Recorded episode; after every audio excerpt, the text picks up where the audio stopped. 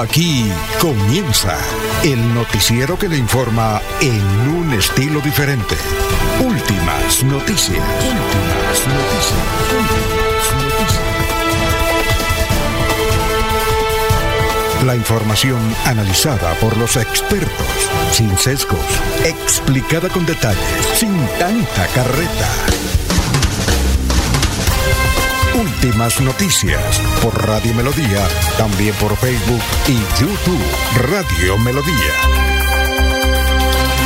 Director Alfonso Pineda Chaparro.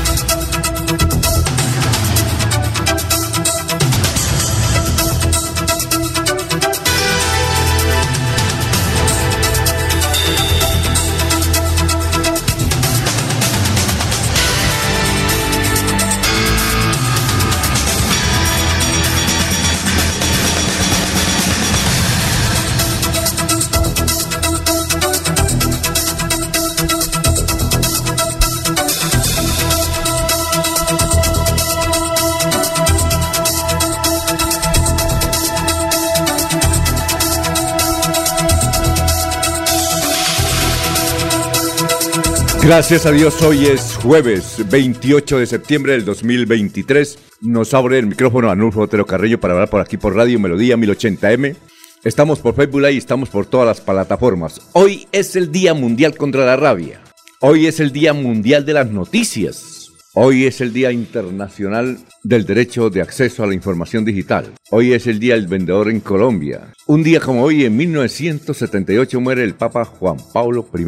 Un día como hoy, en 1962, nace en Nicaragua Luis Enrique, el príncipe de la salsa, que tiene un tema muy bueno que se llama Yo no sé mañana. Bueno, un día como hoy en 1969 nació Pedrito Fernández, el de la mochila azul. Un día como hoy en 1821 en México se firma el acta de la independencia del imperio mexicano. Un día como hoy en 1895 llega a su fin la vida de Luis Pasteur, el hombre de las vacunas y que a través de sus métodos descubrió la leche, pero se llama pasteurizada, ¿sí? La leche. Antes cruda, la que tomamos ahora es pasteurizada, casi en un 100%. Un día como hoy, en el 2015, la NASA confirma que hay agua líquida en Marte. Un día como hoy, en 1934, nació Brigitte Bardot, actriz francesa. Un día como hoy, en 1932, Víctor Jara, cantautor chileno, nació ese día. Un día como hoy, en 1924, nació Marcelo Mastrioniani, actor italiano.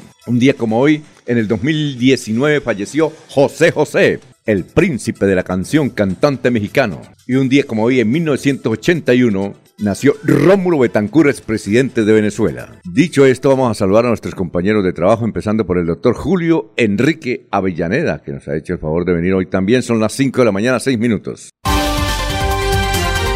Julio Enrique Avellaneda está en Últimas Noticias de Radio Melodía 1080 AM. Bueno, doctor Julio Enrique, ¿cómo está? Tenga usted muy, pero muy buenos días. ¿Qué ha habido?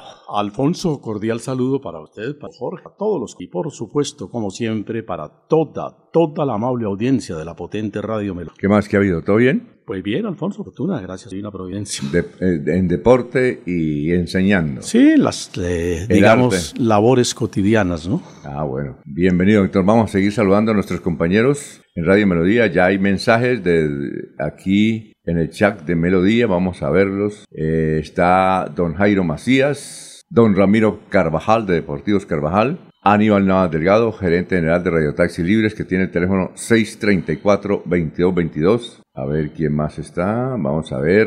Igualmente Juan José Rincón Osma, Perigan. Eh, ¿Quién más? Perigan, Perigan. Pedrito Ortiz, Pablito Monsalve, Walter Vázquez, Jairo Alfonso Mantilla, para Nelson Rodríguez Plata, el príncipe del páramo, el cónsul del páramo. Vamos a seguir saludando a nuestros compañeros de trabajo aquí en Radio Melodía. Laurencio Gamba está en Últimas Noticias de Radio Melodía 1080 AM.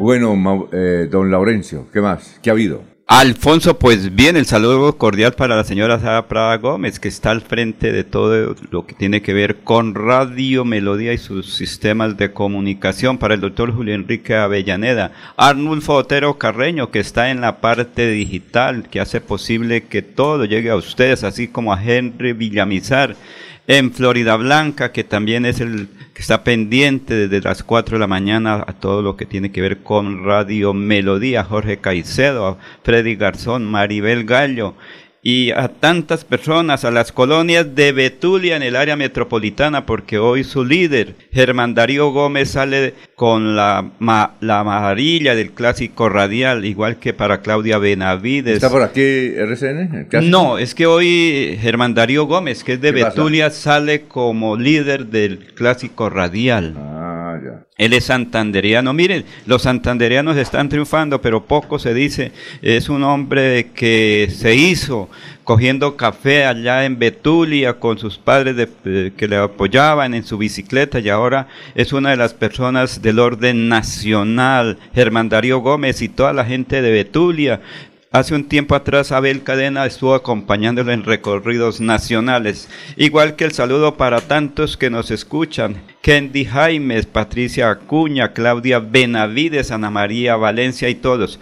Y ayer trabajadores sindicalistas, así como dirigentes de organizaciones obreras y de trabajadores mancharon a favor de las políticas del presidente Gustavo Petro y apoyando sus reformas. En Lebrija, Los Santos, Aratoca, Vélez, Barbosa, Barichara, Villanueva y otros municipios tienen dificultades de ya con el agua, pero se pueden incrementar por el fenómeno del niño.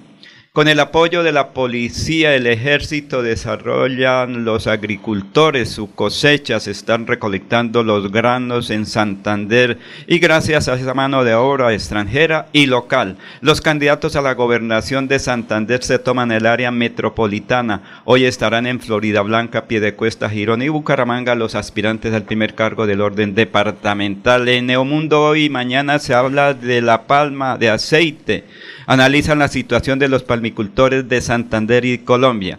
Y el presidente de la Junta Administradora Local de la Ciudad de la Real de Minas, José Domingo Chacón dice que se requiere con urgencia el arreglo de dos escenarios deportivos, pero que sea este dirigente que nos hable brevemente de estas actividades. José Domingo Chacón Caballero, actualmente soy el presidente de la Junta Administradora Local y estamos en el proceso de habilitar los dos escenarios más importantes que tiene la ciudad, el patinódromo García Peña y el Coliseo del Mundo Luna Santos. En el patinódromo ya se está haciendo una completa remodelación que vale casi los 14 mil millones de prestaciones total para que quede por internacionales y nacionales. Actualmente el patinódromo cuenta con 20 escuelas tratando de hacer la remodelación completamente del mundo Luna Santos, que está en muy precarias condiciones para que los deportistas puedan trabajar y hacer sus ejercicios normales. Beneficia a toda la ciudad de Bucaramanga, a toda la comuna de la ciudad de la Real de Minas, que está compuesta por tres barrios, Almendros, Ciudad Bolívar y Naranjos, y por 52 conjuntos residenciales. ¿Y usted vive ahí? Sí, señor, yo vivo y resido hace muchos años en Samanes 1. Muy bien. Eh, Jorge nos escribe, Gustavo Pinilla dice que no estamos saliendo por Facebook Live. No tenemos acá, muestre a ver. ¿Usted le sale ahí o no? Don Alfonso, estoy revisando la forma. ¿No está? Revisar, al aire están como las, las plataformas. Entonces sí, al parecer hay un con la transmisión digital de Radio Melo. Vamos a ver, vamos a esperar que se... Es el satélite, Alfonso, por la lluvia que está afectando todo. Yo creo que es el satélite. Bueno, ahorita vamos a ver si se... Ya, ya se mejoró. Ya estamos entrando ahí, así es que don Gustavito puede ingresar ahí al... A mí ya me pareció, Jorge. Perfecto. Es que, es que está lento, Sí, como, el, como el ferrocarril de Portuiche, doctor Julio. ¿Sí? Eh, eh, eh, Luis Enrique Figueroa dice, bueno, ¿y usted qué dijo? No, yo soy lento como el ferrocarril del Portuiche, pero llego. Pero Sí, seguro. Pero seguro. Ese era el lema. No sé qué es, Jorge, si es que... Vamos a saludar a como se merece eh, a Jorge. Son las 5.13 minutos. Jorge Caicedo está en Últimas Noticias de Radio Melodía 1080 AM.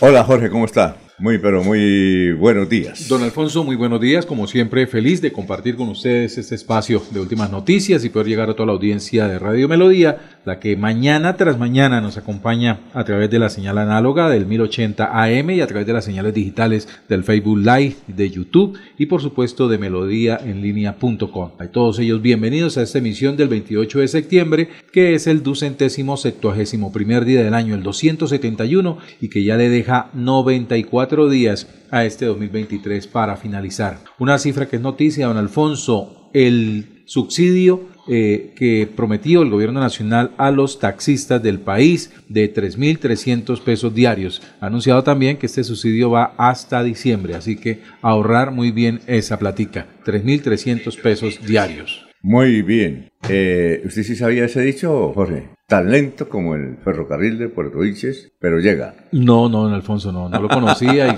y, y, la última vez que conocí el ferrocarril en funcionamiento fue en 1986, Ajá. Eh, precisamente a través de la visita de su santidad Juan Pablo II a Bucaramanga. Una vez realizada la visita, pues, tuve la oportunidad de estar acá en la concentración que se realizó en, Real de Minas. ¿86? Sí, señor. Ah, Juan Pablo II. Y, y, el regreso a Puerto Wilches, pues le dije a mi mamá que lo hiciéramos en tren. Ah, ya. Un domingo para el día siguiente ir a clases. ¿eh? Ave María. Y, el, y resulta que nos tocó un tren mixto. Ese era el mixto, era el que le paraba donde le sacaran la mano, donde viera los bultos atiborrados de carga, ahí para ¿Y cuánto? Eh, fueron casi 12 horas de ¿12 horas? a Puerto Wilches. Ah, no. Y, echando las gallinitas y los cerdos y hasta los novillitos. ¿12 horas? Sí, claro, porque era un tren mixto. El mixto era el que ah. recogía carga, entregaba no, carga. Se, van a pie llega primero. No, mi mamá tenía una piedra que...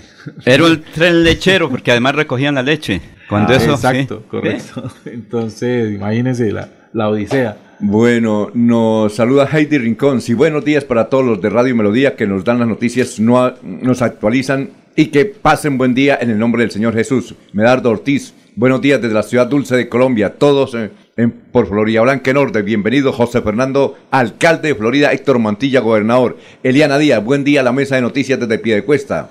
María T. Alvarado, buenos días, feliz jueves, bendiciones. Eh, Elda de Pradilla, eh, muy bien, eh, y vamos a saludar como se merece a usted, el gran Freddy Garzón, el denunciante. Querido Freddy, ¿qué hay de nuevo? Buenos días, don Alfonso. En este jueves 28 de septiembre, usted que fue seminarista, hoy jueves sacerdotal. Sí, claro. Casi que sacerdote, ¿no? Ah, sería obispo. Sí, ya estaría pensionado. No, no, sería cardenal. ¿Cardenal ya? Sí, sí, ah, no, tiene pinta, tiene Sea modesto, obispo arzobispo. Saludar a toda la mesa de trabajo, a Laurencio, a Jorge, a Arnulfo, por supuesto, al doctor Julio, que nos acompaña el día de hoy. Don Alfonso, que quedan 30 días, a, a 30 días ah, estamos. Ah, sí del día. casi, uno.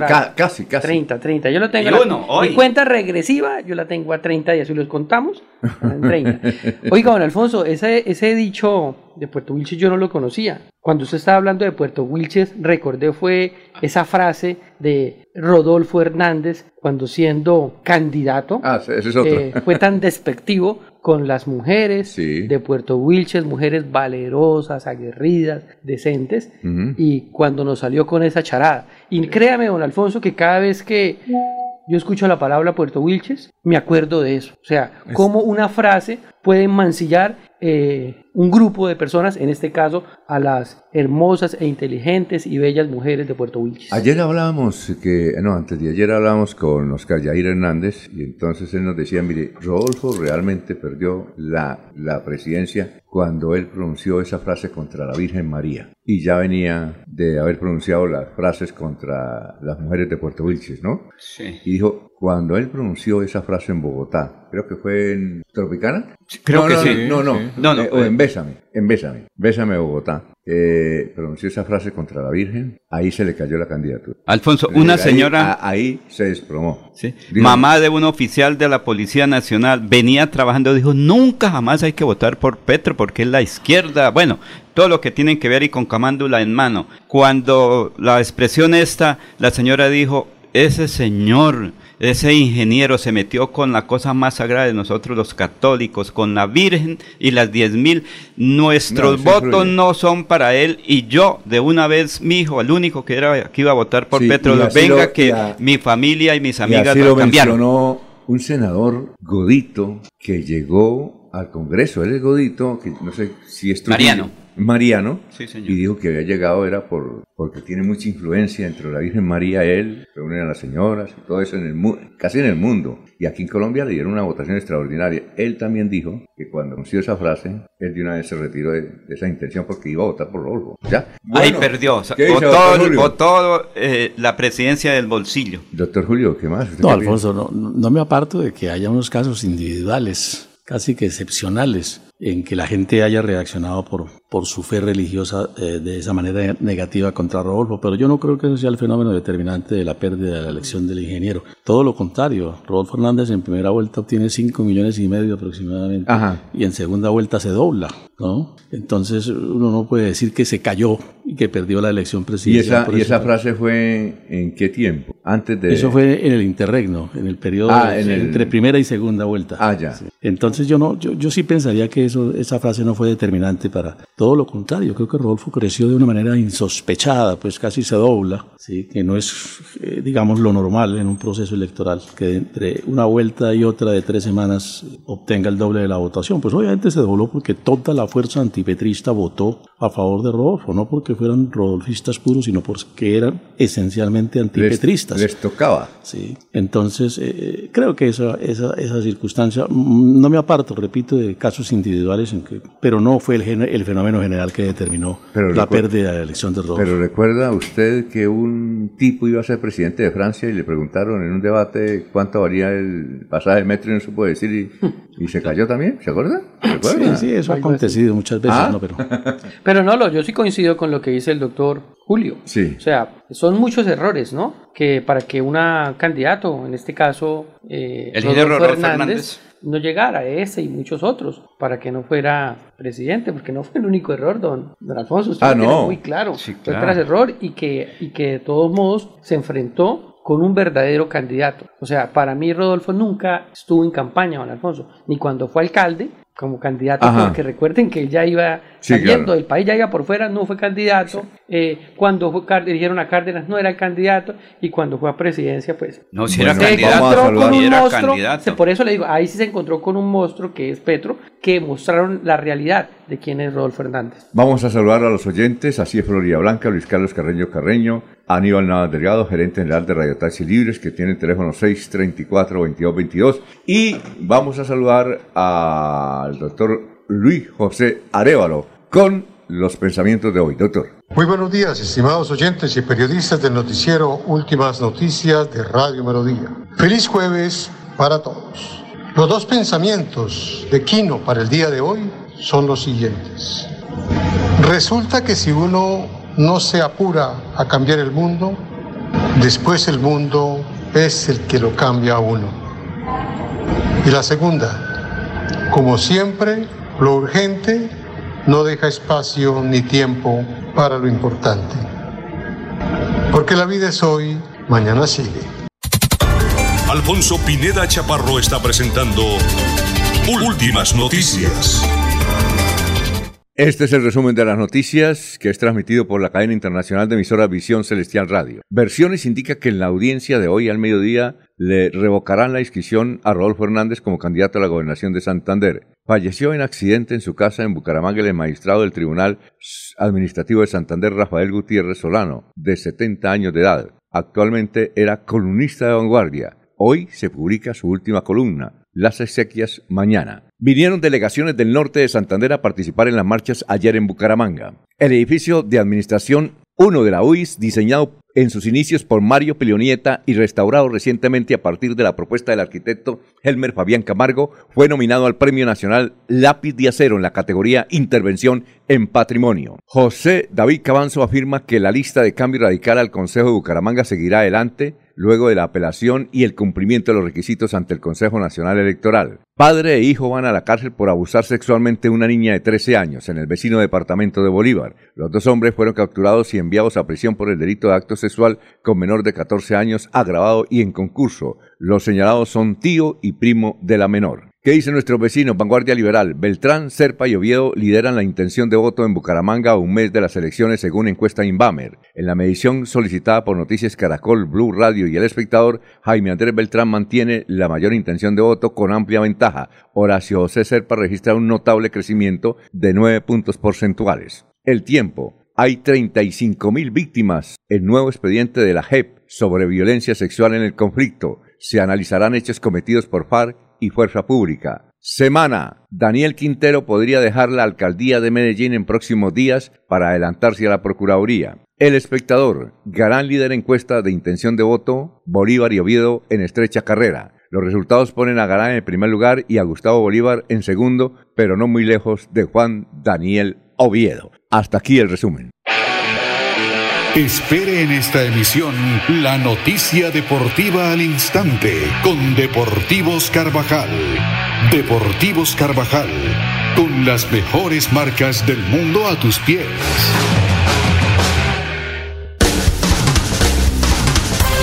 Se va la noche y llega últimas noticias.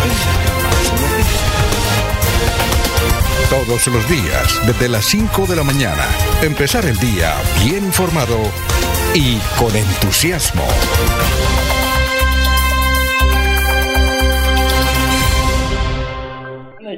Oiga, bueno, vamos, eh, las encuestas, ¿no? Las encuestas. Las, pero antes tenemos que hacer una reflexión sobre el fallecimiento de un gran amigo suyo y de los periodistas, Rafael Gutiérrez Solano, que, como cosa increíble, doctor Julio, eh, él eh, antes de morir tranquilamente escribió la columna, hoy aparece en Vanguardia. La columna se llama, eh, la columna que escribió, que le escribió a los jueves, se llama El nepotismo, criticando un poco que las entidades del Estado pues tienen mucho problema con ese nepotismo. ¿Usted lo conocía? ¿Quién, cómo, cómo, ¿Cuál era el perfil de Gustavo? De, Rafael. De Rafael Gutiérrez Solano. Alfonso, claro, lo la suerte de ser contemporáneo por muchísimos años, compartimos diversidad de espacios.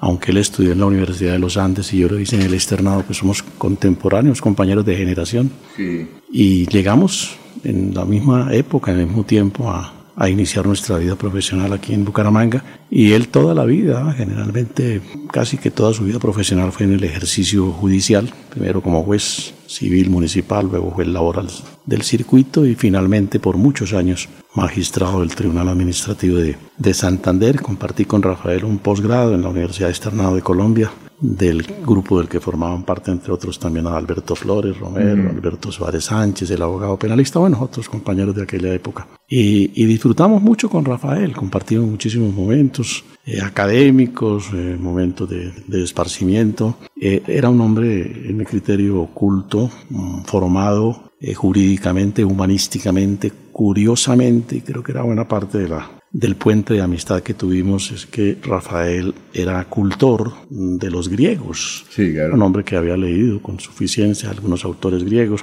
Por manera que era muy, muy, muy agradable compartir con él esos, esos espacios de tertulia. Sobrino del gran e inolvidable Pintuco. Pintuco. Eh, bueno, lamentablemente se presentó el, el suceso de ayer del que no tenemos todavía mayor claridad. Eh, nos duele su partida, porque pues es un, uno más de nuestra generación que se adelanta en, en, el viaje a la eternidad y a su familia, nuestro abrazo de condolencia y a Rafael nuestro sincero deseo de que descanse Le, en paz. Leía mucho, era vital, activo, eh, comentaba pues todo, desde la parte jurídica, él era un apasionado y bueno. Alfonso, no, sí. y también yo recuerdo cuando uno bajaba al Palacio de Justicia y le pedía un datico, con Bernardo Socha, en esa época que él cumplía su actividad periodística, Laurencio, vamos donde el doctor aquí, que él nos tiene unos daticos. Y claro. él hablaba, nos explicaba, y era un buen eh, persona que atendía a los medios de comunicación en la práctica daba las explicaciones jurídicas claro. y nos orientaba mucho y respondía a inquietudes obviamente que él podía hacerlo. ¿Él fue una vez presidente o varias veces presidente del tribunal? Creo que fue dos veces presidente del tribunal, dos, tres veces, porque es que él fue muchos años miembro de la corporación y pues, obviamente en una época era un tribunal apenas de cuatro magistrados, entonces sí. cada año votaban.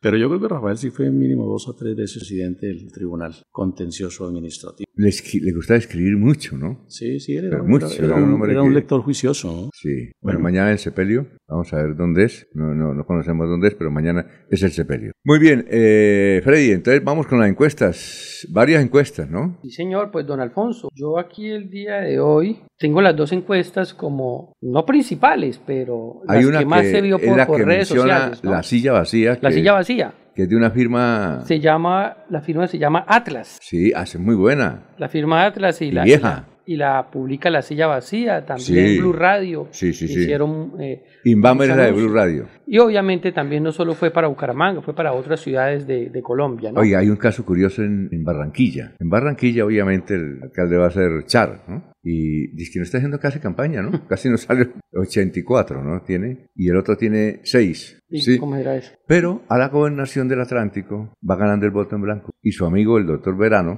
va ahí lejos, como un 12. Y el otro 12, tam- 11. Pero ¿qué, qué porcentaje tiene el voto? Eh, 25. Pero no le alcanza. Es decir, puede ganar, digamos, en mayoría simple. Pero ¿Cuánto para, podría...? Para generar el efecto de- Sí. de, producir, de producir una nueva elección tiene que tener la mayoría absoluta, 50% más uno. Ah. Sí, sí, esas son normas legales vigentes. Y parece que los Char no tienen definido un candidato. Recuerda usted que hace cuatro años sí era la que está actualmente, era lejos. Elsa también. Noriega, Noriega, Elsa Noriega, sí, claro, también lejos. Pero en esta oportunidad parece que no hubo un acuerdo para tener candidato, entonces no están apoyando a nadie. Es decir, hay libertad. Sí. El poder de luchar, ¿no? Eso a última Con esa define. votación la pone siempre Define. Barranquilla, ¿no? Define, lo que pasa. La ponen los Char. Ellos Eso definen- Es un arrecho. Gobernación. Ah, ¿qué tiene? No, pues leemos la encuesta, ¿no? Claro. ¿Cuál le parece que le damos primero? Eh, la ¿Bucaramanga Inbamer. o- La Inbamer. No, Bucaramanga no, no, Bucaramanga. que es Atlas, es Atlas. No, Bucaramanga. Pero no es Inbamer, es Atlas.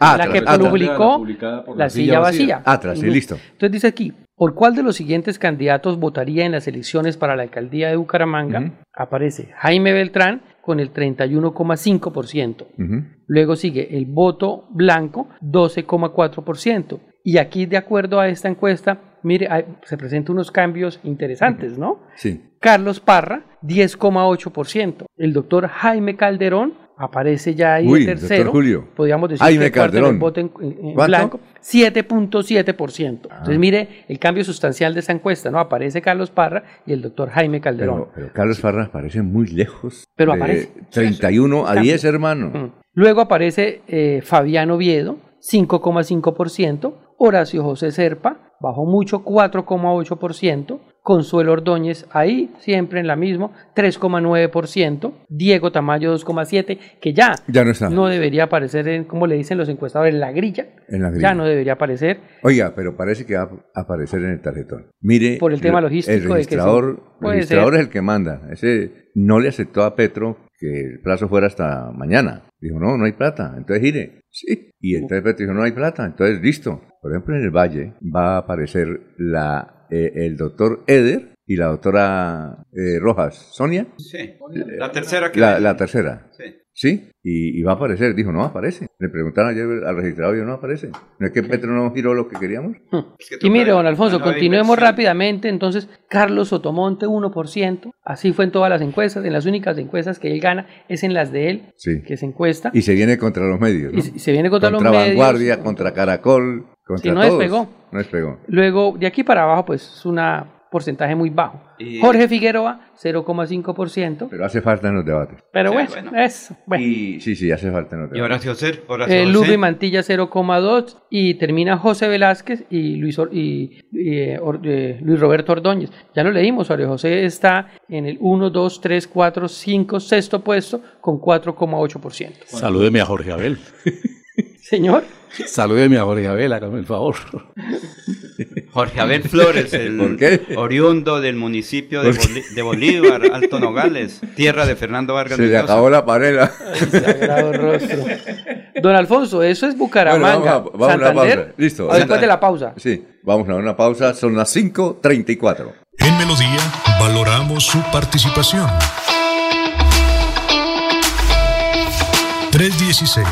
316-550-5022 es el WhatsApp de Melodía para que entremos en contacto. Envíenos videos o fotografías de las noticias de su comunidad y las publicaremos en nuestros medios digitales. 316-550-5022. El WhatsApp de Melodía para destacar su voz. Melodía, la que manda en sintonía. Ahorra en grande en el aniversario de Supermercados Cajazán de septiembre 28 a octubre 3. Descuentos del 30% en todo el almacén para afiliados en categorías A y B y 20% para categoría C y particulares. Aplican condiciones y restricciones. Vigilado Supersubsidio. No gires a la derecha, el trancón de esa calle está una y por la izquierda está peor. Se cansó el Waze, nos cansamos todos. Quitaremos las ciclorrutas, ahora teleférico, escaleras eléctricas y pasaje de bus a mitad de precio. Soy Fabián Oviedo, candidato independiente, y con su voto voy a ser su próximo alcalde. Publicidad política pagada. Primer paso para transformar tus sueños y metas en grandes logros con microcrédito de Comultrasan Aporte. Con créditos desde 500 mil pesos y hasta con 36 meses de plazo. Te esperamos en la calle 10, número 662, Parque Principal Pie de Cuesta. Comultrasan Aporte. Vigilado Super Solidaria. El día comienza con melodía. Últimas noticias, 1080 AM.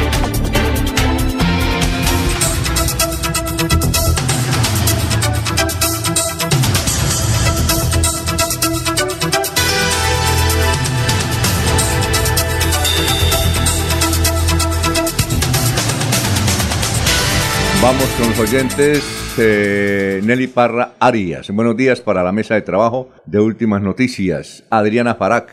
Eh, lo malo de las encuestadoras es, es, que gana las pagas atreverse a decir que el rolo Horacio se Serpa, que no sabe ni dónde queda la 36 con 15, vaya de segundo mm, en la intención de voto, favorece los fenómenos como el que sucedió con Rodolfo Leonidas, etcétera. Eh, Gustavo Pinilla, el doctor Rafael eh, Gutiérrez fue compañero de estudio en el Colegio Salesiano de Zapatoca, era oriundo de San Gil. Yo pensé que era de Mogote, ¿no? No, es de San Gil. El papá sí era mogotano. Sí. Pero entiendo que el papá de Rafael, pues su familia, y en general toda la familia de Gutiérrez. Buenos días, Luis Carlos Carreño Carreño, buenos días, tomando tinto y escuchándolos. Y ayer mandaron de el municipio de Barbosa, fueron las declaraciones de, no escuchó las declaraciones de, ahí estaba sentado en su silla, de José Domingo Cortés. ¿Qué Personaje, ¿no? ¿Qué dicen de Barbosa? Pues le van a poner una demanda porque puse, me dijeron, vamos a poner, nos, nos envía las declaraciones de José Domingo, no, están en Facebook. Ah, sí, listo. Que dijo que Richard Aguilar se la pasaba de noche en un carro negro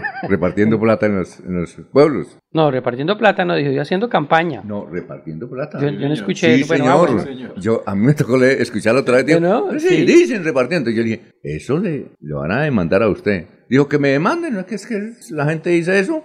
Que llega en una camioneta negra. Sí, con vidrios polarizados, eso, sí. Y claro, entonces le van a clavar la demanda a don José Domingo. Bueno, eh, vamos con las encuestas. ¿Gobernación? Sí, pero hay una reflexión. Señor. Eh, sobre el 30% de, en, toda, en todas las encuestas, el 30%. ¿Por qué no lo hace usted, doctor Julio, no? No, no, Jorge es el que... bueno, Jorge es el... Jorge nos, nos, hace caer en cuenta en esa reflexión. A ver, Jorge, háganos caer en cuenta. Reflexión ahora, pues, le hago el titular y el análisis ya le queda por cuenta sí, sí. doctor Avellaneda. Sí. ¿Cuál es? Que el problema sea de él. no, mentira. Pero sí, mire que en todas las encuestas, o sea, sin importar quién la ordenó, sin importar si es de una campaña, si es de un medio de comunicación, en todas las encuestas el nombre de Jaime Andrés Beltrán aparece en primer lugar muy bien, pero siempre en la cifra del 29 al 30%. 30, 31, 28, 30. Una frase que, que salió de esta mesa, surgió de esta mesa, cuando dijimos que Jaime Andrés Beltrán comenzó con un piso muy alto, pero tenía un techo muy bajo y mire que el techo es ese, el del 30% en todas las encuestas, mientras que los demás candidatos están de alguna manera eh, fluctuando entre arriba, abajo pero, y han ido ascendiendo. El caso de, de Horacio Serpa, pero en esta encuesta no, pero en otras que vamos a conocer, por ejemplo, Serpa comenzó muy bajo y ha ido, a medida que hay una publicación, ha ido ascendiendo, ¿sí? Y, y, y, está como metido en la pelea. Hay otros que se esperaba que, que, hubiera un mejor desempeño dentro de las listas y al contrario, vemos que, que se han ido diluyendo, se han ido dibujando tomando y, cediendo terreno frente a otros candidatos que también han ido creciendo, que arrancaron prácticamente de cero, siendo unos desconocidos,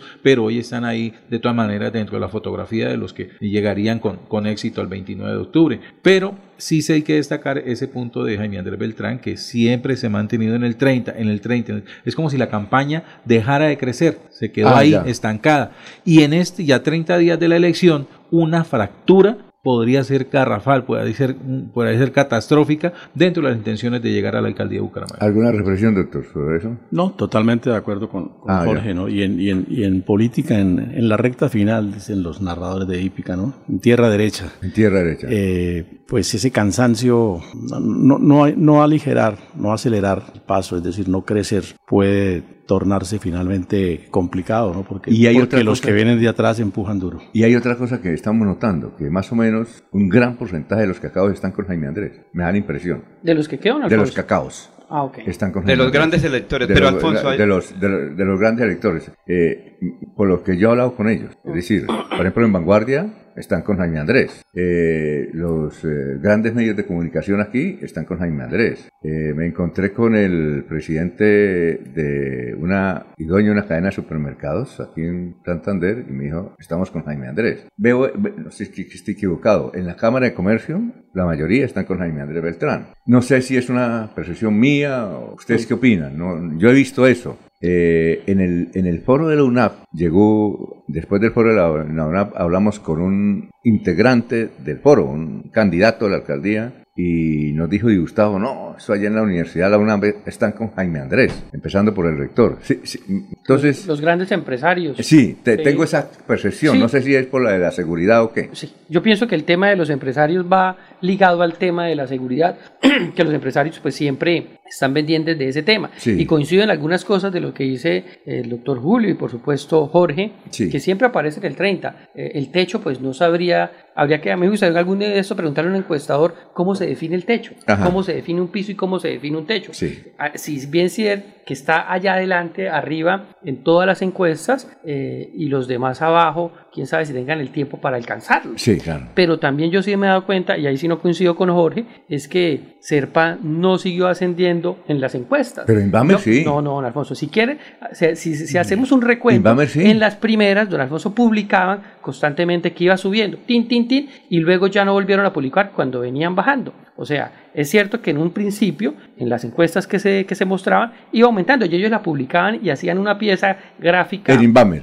De todas las encuestas. No, no, pero la Inbamer. Es que la Inbamer estaba de, 15. no, no, no. Inbamer sacó anoche una nueva encuesta. Es que las encuestas, y si quiere mañana hacemos el análisis, se las traigo, porque ellos cogieron esa pieza publicitaria. No estoy hablando de Inbamer, estoy hablando de todas las encuestas. No, no, digo Inbamer. No, no, es que yo... Es que ellos a un principio colocaban todas las encuestas como que iban ascendiendo, sea de Inbamer, sea del Centro Nacional de Consultoría, de Atenea, bueno, de todas, las iban colocando como que iba subiendo. Y ya cuando empezaron a bajar, no volvieron a publicar no, pero en esas el caso Pero mire la Inbamer anoche, por ejemplo, y hacen el comparativo entre agosto y septiembre. Sí. En septiembre, en agosto, perdón, eh, Jaime Andrés Beltrán tenía un 32,7%. Y en la Inbamer de anoche, que en la, misma encuesta, eh, ya aparece con un 30,6%. Exacto. ahí está el techo, ese es el techo. No ha podido romper esa barrera. Y Horacio, y Horacio Serpa, en agosto tenía, eh, lo tenía ya no, yo entiendo lo que me están diciendo con ah, Inbamer. en agosto, Horacio José Serpa tenía un 6,5% y en septiembre ya aparece con un 15,9%. Muchísima la, el aumento es muchísimo. 9 puntos. Sí, muchísimo, muchísimo, claro, claro. Carlos Parra en agosto tenía un 9,9%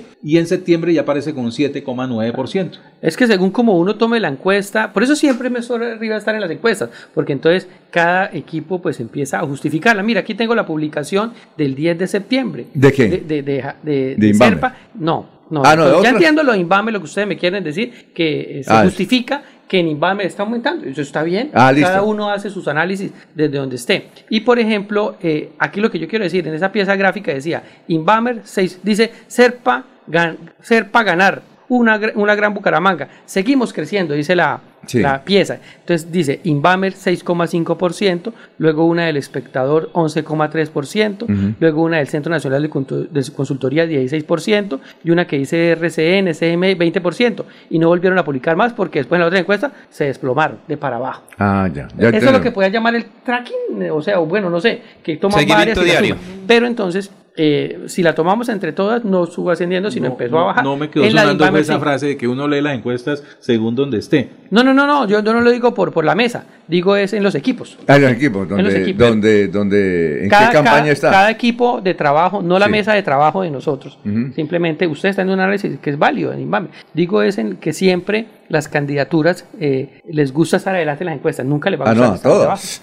Pero Alfonso, mire, es que las encuestas es para saber cómo cada candidato va, qué se siente, cuál es la intención del elector, del ciudadano con cédula en mano. La, es análisis de la mecánica electoral. Por ejemplo, se habla del techo. El techo es cuando, eh, no sé cuál es la, el potencial electoral, pero supongamos que 200 mil votos para Bucaramanga. El techo electoral, por decir algo, para el pastor sobre 200 mil serían 60 mil votos ya asegurados. Por eso se llama un techo, que hay intención de que 60 mil ciudadanos van a votar por el candidato o por el programa de gobierno del señor pastor Jaime Beltrán. Sí. Que el siguiente techo es de tal ciudadano. Pero es eso la, lo que hoy se observa lo que se ve, lo que hacen los analistas, lo que hacen los eh, estadistas o estadígrafos o los eh, proyectores de la mecánica electoral. Lo que se puede decir, como dice Jorge, se mantiene lo de el pastor, pero con el techo arriba, porque es que el techo es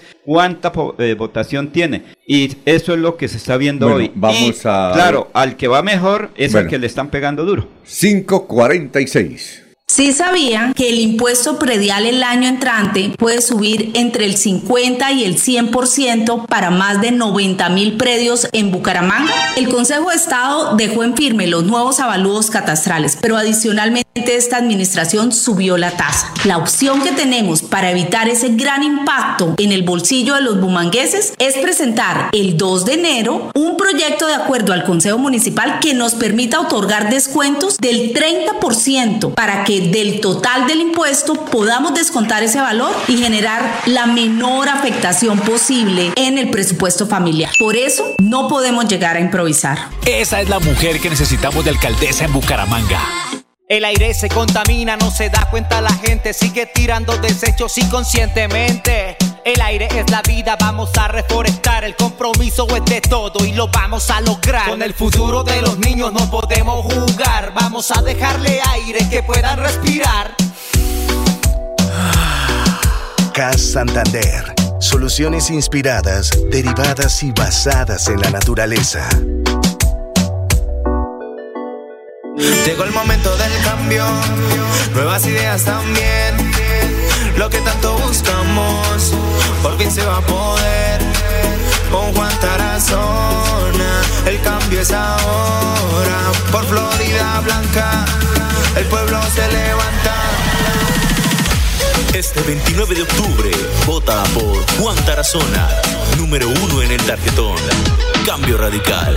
Publicidad, política pagada. Ole, mano, ¿nos pegamos la rodadita en bici hasta Morro? No, mi perro, pero esa carretera está toda llena de huecos. Hace como 30 años que está vuelta nada. ¿Cómo se le ocurre? ¿Hace cuánto no pasa por allá? La alcaldía la arregló desde el Parque del Agua hasta el antiguo Corcovado. Vamos para que vea. Oiga, esto quedó excelente. Así aguantan venir todos los días. Obvio, ahora sí no tiene excusas. Definitivamente, cuando se invierten bien los impuestos, se nota. Alcaldía de Bucaramanga. Gobernar es hacer. Se va la noche y llega últimas noticias. Todos los días, desde las 5 de la mañana, empezar el día bien informado y con entusiasmo.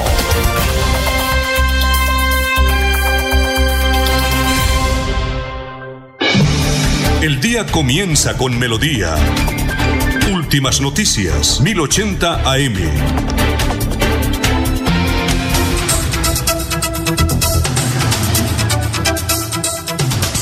Antes de ir con el historiador, noticia 549, Jorge. Una noticia, don Alfonso, que también eh, hizo parte del, del, del, del, remesón político que se dio la jornada anterior en Bucaramanga, pues tiene que ver con el fallo de la resolución de la, del Consejo Nacional Electoral que revocó la inscripción de la lista de cambio radical al Consejo de Bucaramanga mediante resolución 11225 de 2023. La decisión obedece a que no cumple con la cuota de género del 30%. Esta lista es encabezada por el jefe de gobernanza de la alcaldía, eh, José David Cabanzo, e integrada además por los concejales Wilson Ramírez, Cristian Andrés Reyes y Luis Eduardo Ávila Casteblanco. El Consejo Nacional Electoral informó que Cambio Radical tiene plazo hasta el próximo viernes 29 de septiembre. Mañana. Sí, señor, para recomponer la lista y cumplir con el 30% de la cuota de género. Este partido anunció en su cuenta de X que ante la decisión anunciada por el Consejo Nacional Electoral vamos a recomponer la lista para completar la cuota de género que de acuerdo con la ley tenemos plazo hasta el viernes. Eh, nuestra lista al Consejo sigue en pie, anunció igualmente el candidato José David Cabanzo a través de un video que se viralizó a través de redes sociales. Es posible que más adelante lo tengamos en, en, esta emisión de Más Noticias precisamente para explicarnos un poco más en detalle qué va a suceder. Creo que ya tienen el nombre de la mujer que ¿Ah, sí? hará parte de esa lista. Sí, Le vamos a señor. preguntar. Y eh, dentro es posible que, que también, eh, tan pronto entablemos comunicación con él, pues Ajá. nos dé el nombre de esa persona y dicen que también será una sorpresa. Ah, será ¿Fuerte también? Sí, señor. Peso pesado, porque Uy. es una lista Dura. muy fuerte. Yo Es cuando leí esa vaina, dura. yo dije, ay, güey madre. No, Porque allá hay tres concejales actualmente, ¿no? Yo había puesto que eran dos, pero son tres. Sí, dos de cambio radical y ahora Luis Ávila, Que llega a no es de reforzar. radical, pero llega a reforzar. Muy y bien. Cabanzo. Pero lo- lo, igualmente- cierto es que en este momento está suspendida. Ah, En igualmente. este Sí. momento Total, está suspendida. total. 5.51. Entonces tenemos esa noticia ya. Más Sí, adelante señor. la vamos a comentar. Y un, un punto, un, un comentario adicional, don Alfonso, lo que hablamos con respecto a las encuestas, Sí. es mire hasta dónde han influ- ha influido aquello de las alianzas y los acercamientos de dirigentes políticos a los mismos candidatos que, que aspiran a la alcaldía de Bucaramanga, qué tanto influyó eh, Rodolfo Hernández en la campaña de Consuelo Ordóñez, qué tanto influyó eh, Fernando Vargas al lado de Luis Roberto, qué tanto ha influenciado eh, Miguel Emiro Ángel Arias. Sánchez, Emiro Arias en la de Horacio Serpa, eh, Miguel Ángel Sánchez al asumir la jefatura de debate de Horacio Ajá. José Serpa, eh, en fin, eh, no sé el pastor a la llegada de Jefe de debate. de, de Tamayo, de. Diego Tamayo, De Diego. a donde, eh, Jaime Andrés Beltrán, eso también hay que tener en cuenta en esas mediciones y se da cuenta uno que tanto han servido. Bueno, vamos con el historiador a las 5.52. Carlos Augusto González, ¿cómo están? Muy buenos días. Buen día a los oyentes. Esta fue la noticia más relata de nuestro departamento de 50 años. Con un homenaje a los expresidentes de la Junta Directiva se inician hoy las ceremonias conmemorativas del centenario de fundación del Club del Comercio de Bucaramanga. El acto ha sido fijado para las 8 de la noche y al concurrirán la mayoría de los socios de la prestigiado centro social. Informe pormenorizado de las actividades adelantadas por Fuerzas de Colombia S.A. durante el periodo comprendido el 11 de septiembre de 1972 al 25 del presente mes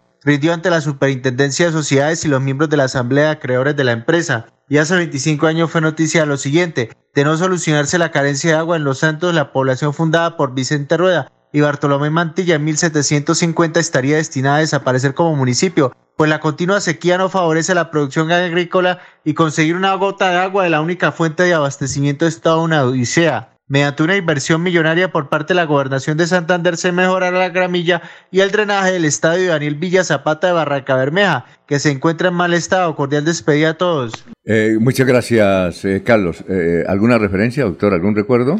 No, Alfonso, pues eh, los 25 años del, del tema del acueducto de Los Santos, ¿no? Al que nos referíamos hace un par de días aquí con, con Jaime Arenas.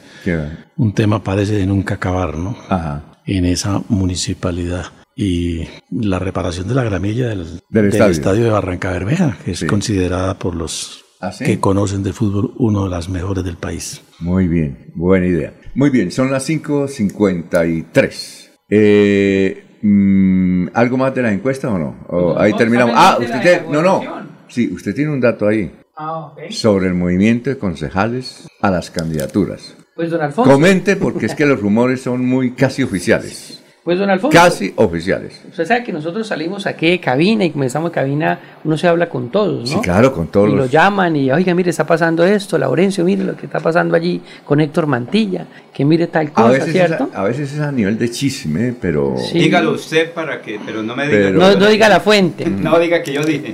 Pues don Alfonso, usted hagamos un recuento anterior. Sí. Recordemos que cuando los precandidatos querían ser candidatos, Miguel Ángel Sánchez Ajá. se llevó a viajar a los amigos del Partido Liberal a Europa, Tres- tres pensando que con eso fortalecería los lazos. Y les compró chaqueta y todo. Sí, fortalecería los lazos de, para estar con él. Y cuando llegó, no, tomaron la decisión de irse Sí. con otro precandidato, que en ese entonces era Horacio Serpa, y siguieron. Sí, Después este, eh, tuvo que venir el veedor nacional El del Partido Liberal a poner orden porque y les dijo a los candidatos del Partido Liberal, señores, ustedes tienen que, eh, en- se me declaran en, en partido de oposición Claro, claro. como para ajustar clavijas también, porque ya se decía que estaban con el concejal, perdón, con el ex concejal Fabián Oviedo, que actualmente es candidato. Pues ahora se dice que todos ¿Y sabe esos... por qué? Porque Señor.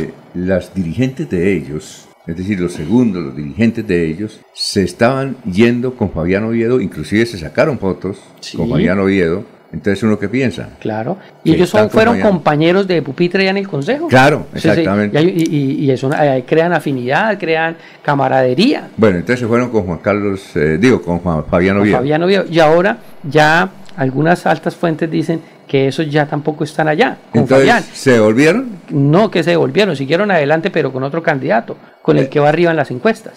porque es que nadie quiere perder. Ah, Sí. Pero- Entonces, ese es como un juego político, Eso ¿no? es como natural, doctor. No, eso no, no, es que- doble moral, Alfonso, porque Ah. es- No, ahí es como triple moral.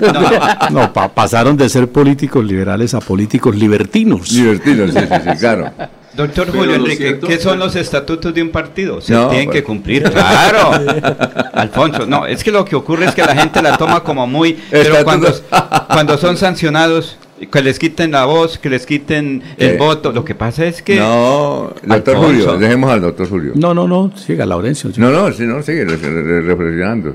Que usted... No, no, pues obviamente esos, esos actos finalmente, de pronto creo que hacia allá va Laurencio, pueden terminar generando una innecesaria, innecesariamente una investigación al interior del partido, ¿no? ¿Y alcanzan a hacer la investigación? Bueno, no sé si en el mes que falta para el proceso electoral, pero, pero alguna consecuencia traerá No, ya- si claro. concluye una investigación en ese orden después del proceso. Doctor Julio, por ejemplo. Recuerde que hay un empréstito por ahí pendiente por aprobar. No, doctor Julio. No, es que no lo pueden aprobar ya. Ya no. Ya no lo pueden aprobar.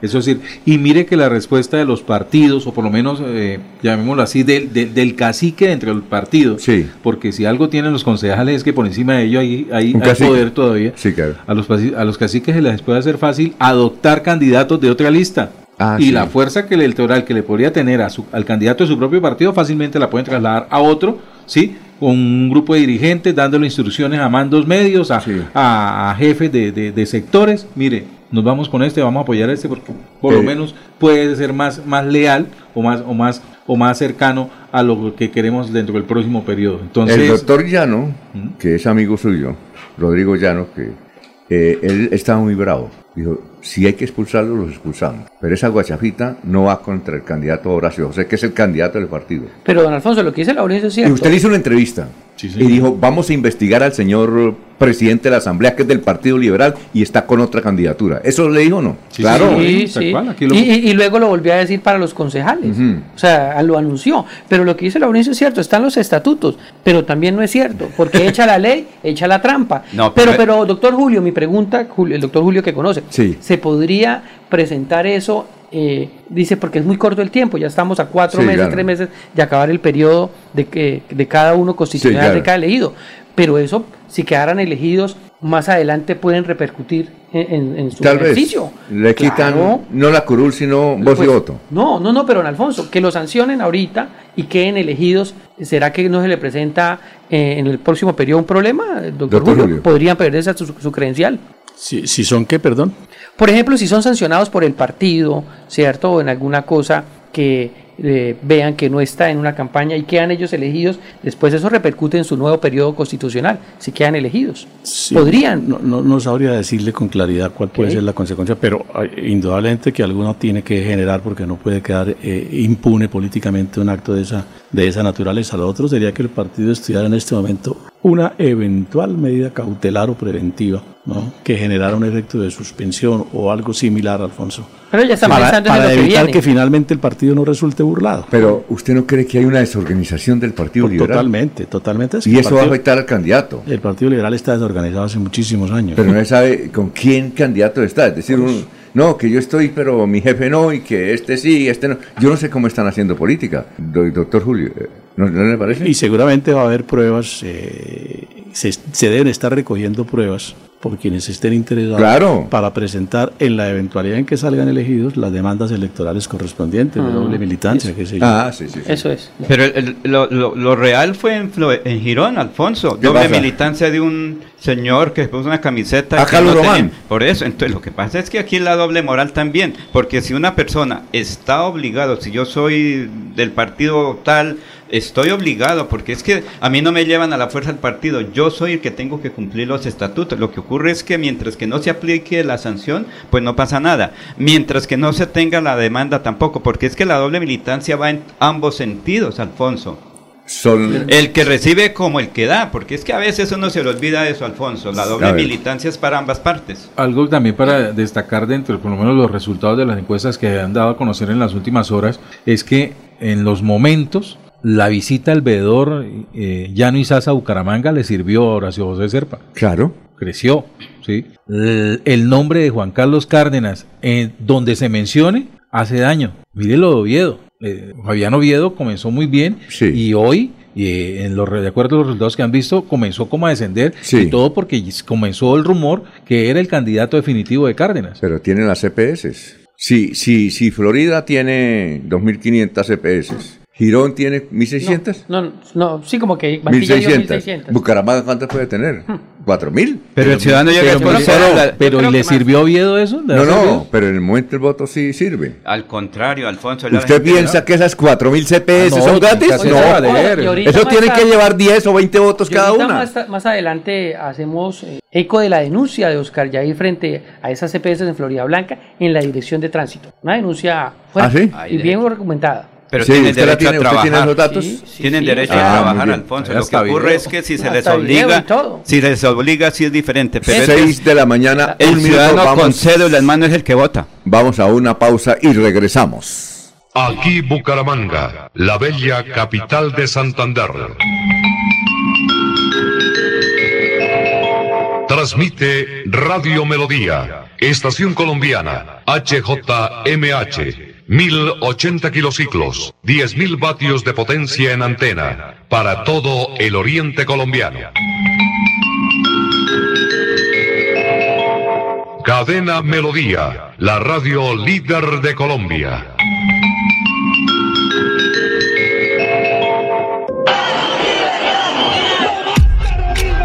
Más de 21.000 secuestros, 6.402 falsos positivos, Personas inocentes, porque mi hijo... 18.677 niñas y niños reclutados en el conflicto, 5.733 personas asesinadas o desaparecidas en ataques contra la Unión Patriótica. Gracias a la JEP, por fin lo sabemos. Los invitamos a sintonizar el programa Curación Natural del médico especializado en medicina alternativa y complementaria, doctor Ricardo González Parra, de lunes a sábado a las 7 y 30 de la mañana, con la orientación profesional para todo tipo de enfermedades, tratamientos con medicamentos biológicos naturales, sin químicos. Llame y agende su cita médica sin costo al 313-392-2623, 313-392-2623 para ser atendidos el sábado 7 y domingo 8 de octubre en el Hotel Cabecera Country en Bucaramanga, calle 48, número 3429.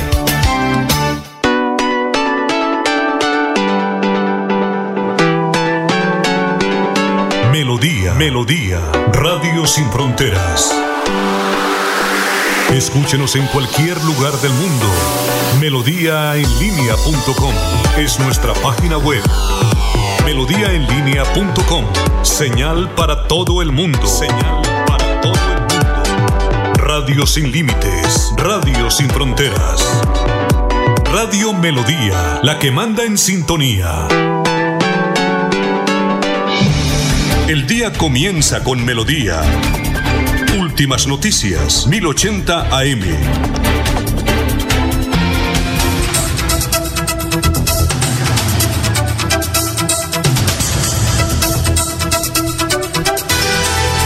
Bien, vamos con Olguita primero que ya está ahí, 6 de la mañana, 4 minutos, y seguimos con noticias políticas. La encuesta del departamento. No, usted tiene Florida Blanca. Florida Blanca y encuesta tengo también. Perfecto. Son las 6 de la mañana, 4 minutos. Olguita, ¿cómo está? Tenga usted muy buenos días. Muy buenos días, Alfonso. Muchas gracias. El saludo también para los compañeros de la mesa de trabajo y todos los oyentes de Últimas Noticias de Melodía. Inició en Bucaramanga Salas Abiertas, el circuito de arte y patrimonio cultural único en Colombia, que cumple 10 años extendiendo sus alas artísticas. Este 2023, el proyecto liderado por la Cámara de Comercio de Bucaramanga se extenderá hacia Florida Blanca, Pidecuesta y Girón, con nueve circuitos de exposición de arte para posicionar a Santander como referente nacional en materia de turismo y patrimonio cultural. Fidel Castro Caballero, asesor de artes plásticas, nos habla sobre las exposiciones que hay para visitar. Para este importante evento de salas abiertas en sus 10 años, el Instituto Municipal de Cultura y Turismo cuenta con cuatro importantes salas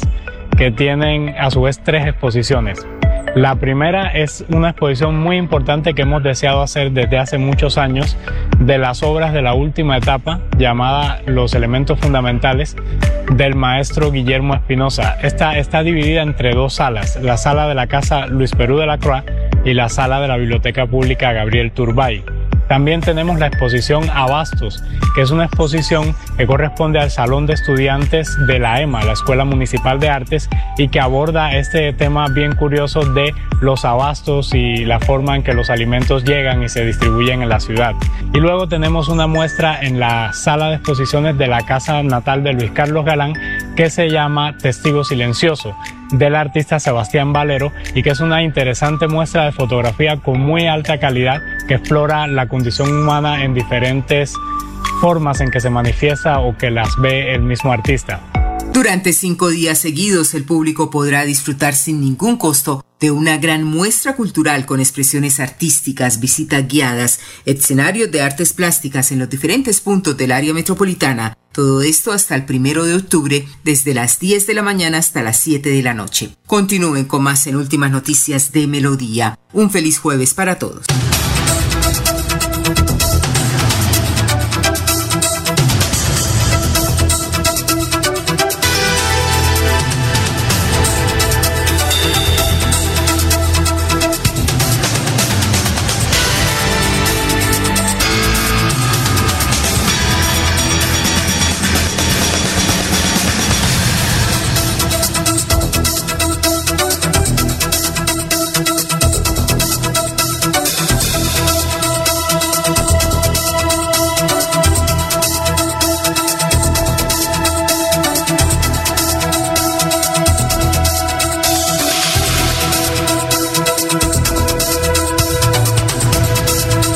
Son las 6 y 8 minutos y saludamos a esta hora al doctor Héctor Mantilla. ¿Cómo está? Tenga usted muy, pero muy buenos días. Alfonso, muy buenos días para usted, para todo su equipo de trabajo, para todos los estudiantes de Radio Melodía. Un placer estar compartiendo con ustedes esta mañana.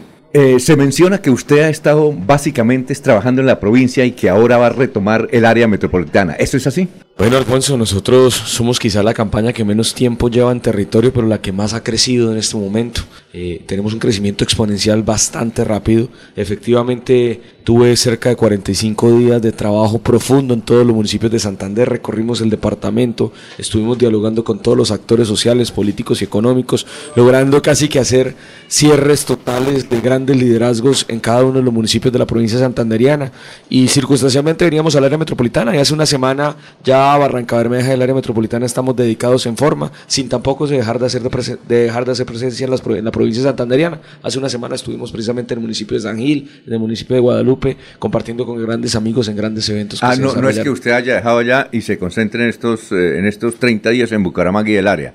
¿Sí es así o no? Estamos concentrados en gran mayoría de nuestro tiempo en el área metropolitana de Barranca Bermeja, pero no quiere decir que no estemos haciendo presencia en provincia, claro que la estamos haciendo. Bueno, ¿y cómo se ha sentido en esta campaña? ¿Hay muchas diferencias como cuando fue usted candidato a la alcaldía de Florida Blanca o no? ¿O hay más pullas, más, más pues denuncias, más acosos? ¿O no? Más que puya, yo creo que hoy en día las redes sociales, después de casi ocho años de que ejercí mi candidatura a la alcaldía, han tenido mayor influencia. Hoy se puede decir que hay una forma de hacer campaña negra digital muy agresiva.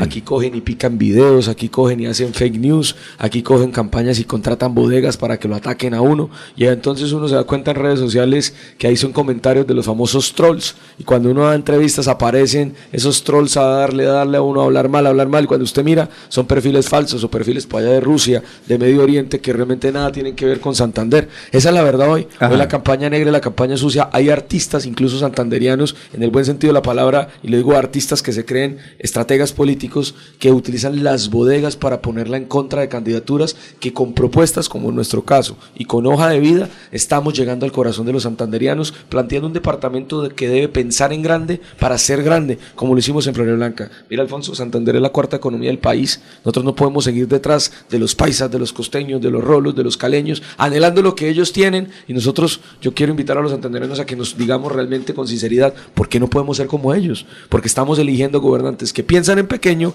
y nos llevan a ser pequeños, cuando somos la cuarta economía del país. Ahora, eh, hay un sector, sobre todo en las redes sociales y en algunos medios, que tratan de situar a la vieja clase política en dos candidaturas, en la suya y en la del general Díaz. ¿Usted ha visto eso? Pues es difícil hablar de las viejas clases políticas cuando yo tengo 29 años. Cuando fui alcalde con 20 años, el alcalde más joven de este país en Floria Blanca, demostré con independencia y autonomía que no soy alfil político de nadie, ni me dejo hipotecar, ni me vendo. Todo lo contrario, que trabajo con los ciudadanos en calle, como hoy, como hoy estoy haciendo mi campaña. Vea, Alfonso, yo caminé toda la comuna 8 de Floria Blanca pero casi seis horas caminando mi ciudad y encontrarme con la gente que recordaran que así fue que nos hicimos cuando ganamos la alcaldía, recorrer los mismos proyectos reales infraestructura educativa que realizamos parte de esa satisfacción que me permite decir los santanderianos que no soy un político tradicional, que respeto la clase política santanderiana, que tengo cordialidad con ellos independientemente del sector político que sea, porque también entendí como alcalde que uno para generar gran transformación en el territorio requiere tener buenas relaciones. Esto no trata de hacer madrazos, insultos, calvazos y de disociar y decir que es que unos son buenos, unos son malos. Cada santanderiano toma su decisión de opinar sobre cada político.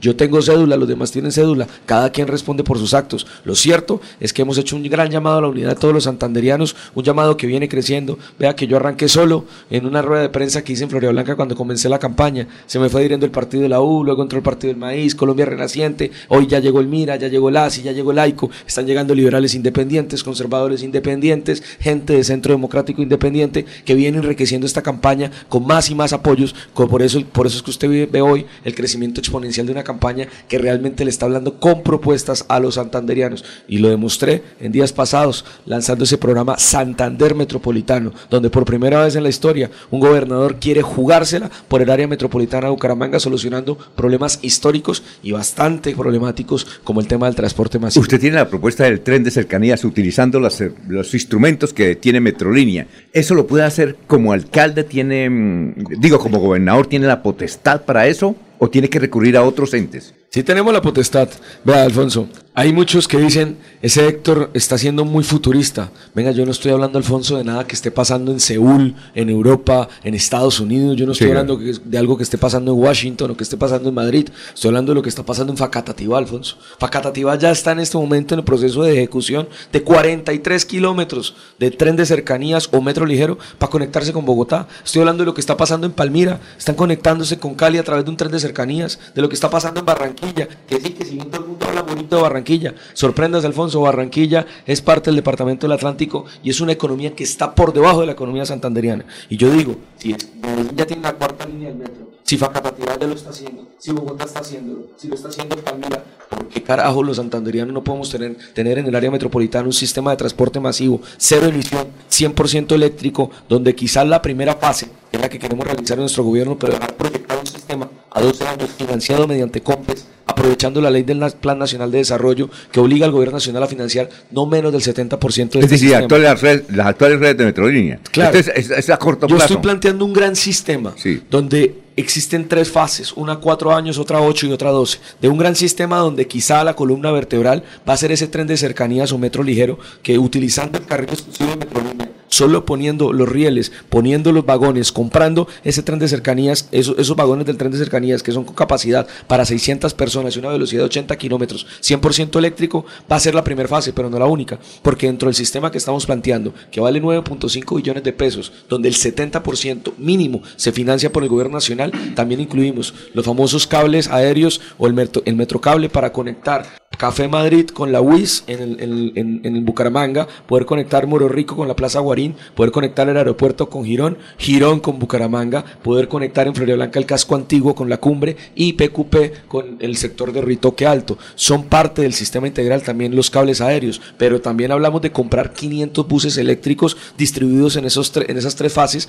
para que las empresas transportadoras de servicio público, ojo, no el departamento, no los municipios, los mismos transportadores empiecen a operar esos buses eléctricos en un gran sistema articulador e intermodal y poder también hacer las bicirrutas. Es un gran sistema que, que conjuga bicicletas, buses, metrocables, el tren de cercanías, el tranvía interno en Bucaramanga, que coexiste como el, tranvía de Ayacucho en Medellín en el centro, donde usted ve carros, motos y ve el tranvía, que son vagones más pequeños que andan a 60 mm. kilómetros por hora máximo y que permiten que se conecte la ciudad entre ella misma. Todo eso, Alfonso, nos vale 9.5 billones de pesos, que si se distribuye en 12 años de ejecución, donde lo primero que vamos a tener es el tren de cercanías, Bucaramanga-Pidecuesta, el primer, la primera línea de metro cable que, es conecta, pues, eh, que conecta el casco antiguo de Florida Blanca con la cumbre y la otra línea que queremos hacer que conecta Moro Rico con la Plaza Guarín, eso sería lo que yo pudiera entregar en cuatro años. Esas cosas vamos a diferirlas, como le digo, todos los 12 años, donde 30, el 70% mínimo es financiado por el gobierno nacional, el otro 30 es financiado por el departamento y las cuatro alcaldías. Si usted divide más o menos son 50 mil, 60 mil mm. millones de pesos por año por cada alcaldía del departamento, lo cual no es una cifra estrambótica cuando estamos hablando de que el departamento de Santander tiene 2.3 billones de pesos de Vuelvo digo, Alfonso, yo no estoy aquí hablando en estos micrófonos de nada que esté pasando en Seúl, de nada que esté pasando en Madrid en Estados Unidos. Está pasando en Pacapatimá. Claro es más pequeño que Floria Blanca. Está pasando en Palmira, que es como Floria Blanca. Está pasando en Barranquilla, que todo el mundo habla de Barranquilla, pero Barranquilla es parte del Atlántico y el Atlántico es una economía más pequeña que la de nosotros los santanderianos. ¿Por qué Santander siempre debe pensar en los paisas, en los rolos, en los boyacenses, en los costeños y decir que son unos berracos? ¿Por qué no decimos que nosotros también somos berracos y le damos la oportunidad a los santanderianos de montarse en un metro aquí mismo? Yo me quedé cuando chiquito, cuando mi papá me llevaba, me decía, vamos a ir a conocer un metro, vamos a ir a, montarnos en la línea metrocable, como muchos santanderianos. ¿Por qué no lo hacemos nosotros? es que somos la cuarta economía del país, Alfonso. Tenemos que ponernos a la vanguardia de lo que hoy está pasando a nivel nacional. Doctor Julio. Vamos a cambiar un tanto de tercio, de mantilla. Hágale, hágale. Venimos con tiempo. ¿Qué opinión le merece, qué lectura le da usted, eh, Héctor, a las movilizaciones del día de ayer en respaldo al gobierno y en particular al discurso del señor presidente? Yo, como lo he dicho siempre, guardo profundas diferencias con el presidente Petro. Sin embargo, en lo personal jamás entraría a transgredir porque entiendo que el próximo gobernador de Santander, y estoy convencido de ello, tiene que trabajar con el próximo presidente dos años y medio. Yo le pongo un ejemplo. Cuando Juan Manuel Santos fue presidente, yo me quemé con las botas puestas con Marta Lucía Ramírez y Oscar Iván Zuluaga. Y siempre cargaba el INRE aquí de ser su olaguista y ser Marta Lucía Ramírez en Santander, porque era la cabeza, y he sido la cabeza de Marta Lucía por mucho tiempo acá en Santander. Cuando llegué a la alcaldía de Florida Blanca, todos me decían, ¿y cómo va a gobernar con Santos? Si es que Santos sabe que usted fue cabeza de Marta Lucía Ramírez en Santander, sabe que usted es uribista, sabe que usted es Uruaga. Y yo pese a que siempre he tenido una buena relación cordial con el presidente Uribe, siempre he dicho, yo no soy de nadie, yo soy de los florideños en ese momento. Llegué a gobernar con grandes proyectos, Julio. Logramos sacar, sacar adelante cerca de 800 mil millones de pesos en proyectos con el gobierno nacional del presidente Santos, donde al inicio sí me decían, usted de Marta Lucía, pero con buenos proyectos y con cordialidad, construyendo y tendiendo puentes, no levantando murallas con el gobierno nacional, logré financiar muchos de los proyectos que hoy son de la modernidad de Florida, son parte de la modernidad de Florida Blanca. Hoy, ¿qué veo? Veo un presidente que sin duda no sale de una para meterse en otro problema. Veo un presidente que intenta levantar, pero que lamentablemente sus acciones y su equipo no le ha permitido despegar. Y veo que la ciudadanía obviamente está entrando en razón y se está dando cuenta que la mediocridad no es la forma tampoco como se debe gobernar este país, y mucho menos Santander, como también no se debió haber nunca gobernado en Bucaramanga, donde hubo un congelamiento y un estancamiento cuando un mediocre fue parte de la alcaldía municipal. A ver, Jorge. Con buenos días, candidato Héctor Mantilla. Yo el tercio lo devuelvo un ah, tanto a ver, tema Yo ahorita se lo cambio. de, esta propuesta de transporte multimodal para revolucionar eh, eh, la conectividad, de, ¿cómo es? La infraestructura en el área metropolitana de Bucaramanga. ¿Qué tan cierto es, y voy por un chisme, que una vez terminado su acto el martes anterior allí en Panamericana, donde hizo la presentación de esta propuesta, hubo un llamado urgente de la Cámara de Comercio de Bucaramanga para que le repitiera la exposición que usted hizo allí?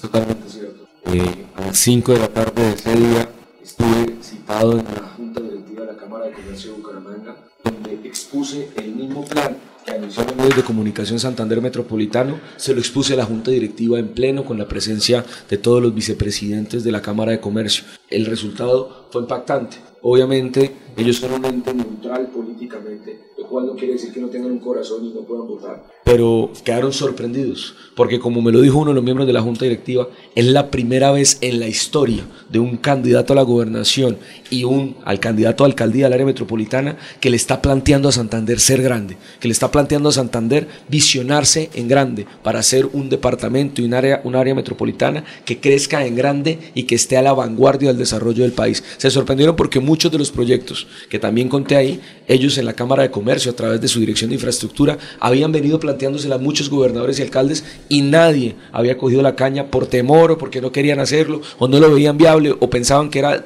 demasiado grande para el alcance de un gobernador o un alcalde. Y como me lo dijo otro integrante, me dijo, yo sí lo felicito porque usted realmente quiere coger el toro por los cachos y es sacar adelante este departamento, no con chichiguas, sino con grandes inversiones para estar a la vanguardia del desarrollo de Santander. Ahora, doctor Héctor, precisamente Pro Santander, que está pensando en, el departamento, en proyectos grandes, sería y, están invitados los candidatos. no sé si, si, usted sabe, este es el próximo martes ah, en el Teatro Santander. Sería muy bueno, si no conocen, para que vaya y imagine, van a estar todos los empresarios de Pro Santander, que es una gran fundación. Yo ya había tenido la oportunidad de estar con la Junta Directiva de Pro Santander, ah, pero a todos los foros, todos los debates que nos han invitado en todo el territorio estamos yendo. De hecho, hoy tenemos uno con la UIS, aquí a las 8 de la mañana, un foro con la Universidad Industrial de Santander en la sede de Bucarica, donde estaremos precisamente también socializando varios de las líneas de acción y ejes temáticos de nuestro plan de gobierno y futuro plan de desarrollo. A ver, Freddy. En la parrilla televisión desarrollamos muy bien ese programa de gobierno, lo mismo en el día de ayer, que es muy interesante, en verdad, candidato Héctor. Pero mi pregunta, como decía, se la voy, cambio el tercio, Julio, luego Jorge. Eh, Jorge, yo también se lo voy a cambiar. ¿Cómo explicarle a los santanderianos, candidato Héctor, eh, pero sobre todo a los habitantes de Piedecuesta, donde usted fue alcalde, que la no, familia... de Florida, Florida, Florida, de Florida. Perdón, sí, repito, ¿cómo? siempre tengo en mi mente Piedecuesta. ¿Cómo explicarle a los santanderianos, pero especialmente a los habitantes de Florida Blanca, donde usted fue alcalde, que la familia Mantilla, que obviamente usted hace parte de esa familia, esté apoyando al candidato eh, que es reconocido como el candidato de Miguel Ángel Santos, Perdón, fue madre. Miguel Ángel Santos de pie cuesta. De Miguel Ángel. ¿Está nervioso? Mire, no, una pastillita ahí. No, no, es que Laurencio entra, sale, abre la puerta. Entonces, ¿cómo, cómo entender eso, eh, candidato Héctor? que la familia Mantilla está apoyando al candidato que todos sabemos que es el candidato eh, del alcalde Miguel Ángel, de Sergio Flechas, que ha sido un alcalde seriamente cuestionado por actos de corrupción y que usted mismo también lo ha cuestionado en meses anteriores. Entonces, ¿cómo explicar eso, el candidato Héctor, a, los santanderianos y específicamente también a los habitantes de, de, Florida Blanca? Bueno, mire, yo soy florideño, como usted lo dice, fui alcalde con 20 años de esta ciudad, generé un gran desarrollo, la gente cree y confía en Héctor Mantilla por las obras y los legados que dejamos en materia educativa también, donde todo eso nos llevó a ser catalogados por Colombia Líder como el alcalde eh, más influyente y el mejor alcalde de las ciudades intermedias del país en el año 2019.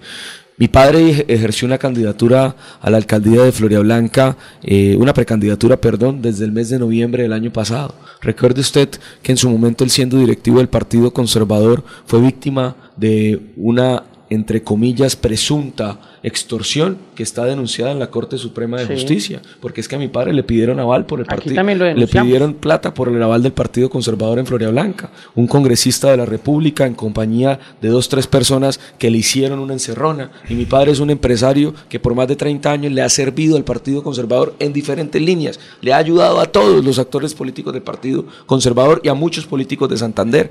Luego, es apenas lógico que mi padre fijo una posición política contra el candidato que terminó quitándole la bala a él, no principal, sino coavalado, que se presume que si a mi padre le pidieron plata, pues de seguro a él también le tuvieron que haber pedido. Lo que pasa es que él sí accedió, presuntamente lo digo yo, porque la única forma de que a mi padre le hubieran negado la bala, siendo un empresario florideño que estaba haciendo su candidatura, trabajando con la dirección municipal del Partido Conservador, la única forma de que le quitaran el aval fue por no haber accedido a esa coima, que es lamentable que un partido tradicional como el Conservador, donde donde yo incluso hice un ejercicio a la Cámara de Representantes de manera independiente, sin el apoyo de ninguna familia, de ningún, entre comillas, clan que hoy denominan todos los candidatos políticos, porque yo fui derrotado por esa maquinaria en la Cámara de Representantes y donde saqué casi 9 mil votos en Blanca. Para mí, yo entiendo a mi padre la posición que fijó y es una posición coherente. Quien me quita la aval del Partido Conservador y me cohibe de participar a la alcaldía porque yo no di una coima y presuntamente la tuvo que haber dado él, pues es apenas lógico que se haya distanciado, porque sencillamente no tiene coherencia que uno esté donde donde le dieron palo y donde le quitaron la oportunidad de ser candidato a la alcaldía. Luego entiendo la posición de mi padre, entiendo la posición de mi familia, pero también yo hoy entiendo mi posición como candidato a la gobernación y mi mensaje ha sido claro, si bien mi familia tiene fijada una posición, si bien mi voto puede llegar a ser por el doctor Sergio Flechas, yo sí tengo claro que hoy el mensaje es que Florea Blanca va a tener la primera oportunidad en la historia de tener un gobernador florideño. Y hoy, como muchos líderes me han dicho que están con diferentes candidatos a alcaldía, Héctor al menos nos conoce la cara, sabe dónde vivimos, sabe de qué comuna somos, luego es apenas lógico que voten por Héctor Mantilla sin importar importar quién sea el candidato a la alcaldía, porque soy un florideño y es la primera vez en la historia que mi ciudad puede llegar a tener un gobernador de Santander. Y si a Florida le fue bien con Mantilla como alcalde, pues le va a ir mucho mejor con Mantilla como gobernador. Mire, eh, vamos a hablar un poco de la familia Aguilar. Aquí hace, mm, el asiento donde está el doctor Julio, mm. hace dos días estuvo Mauricio Aguilar. Venía bravo, en el sentido de que critican a la familia Aguilar, pero los políticos necesitan de los votos de la familia Aguilar. ¿Cuántos votos puede tener la familia Aguilar en Santander? ¿Unos qué? ¿Unidos? ¿Unos 60 mil votos? Doctor Julio, ¿usted qué piensa? No, no sabría decir. A ver, de una cifra. Pero es una, votación, pero es una votación significativa. Es, significativa. Pues yo le puedo decir que en las elecciones pasadas, eh, Mauricio Aguilar, el actual alcalde, sacó 300. El gobernador, el actual gobernador. Yo estoy, pero malo. Tenemos cruce, cruce de cables. No sé qué me pasa hoy. No, no, nervioso. Yo creo que fue el tinto que me tomé ahorita, esta mañana. Ahorita le doy consejos. Mauricio Aguilar sacó 380 mil votos. 380. Sí, señor. Bueno, pero, el departamento. Bueno, y supongamos, quítele, pongámosle 60 mil votos. Sí, ¿no? Quítele la, la votación. mitad. Sí, quítele la mitad y toda esa cuestión. Pero venga, 190. Eh, exacto. 380.860, la segunda votación 332, la tercera 215.000. Bueno, 380 mil. Gente que vota. ¿Usted cómo hace pa- va a hacer para manejar? Porque la gente dice como que los Aguilar están con usted y con y con, Man- eh, con el doctor, el- con el general. Sí. ¿Cómo va usted? ¿Cómo está manejando eso? Pues Lo manejo trabajando con los santanderianos. Sí, Yo no soy el candidato de ningún partido, ni de ningún color, ninguna familia. Para ganar una elección, usted la gana es con propuestas y caminando en el territorio, y eso es lo que yo he hecho.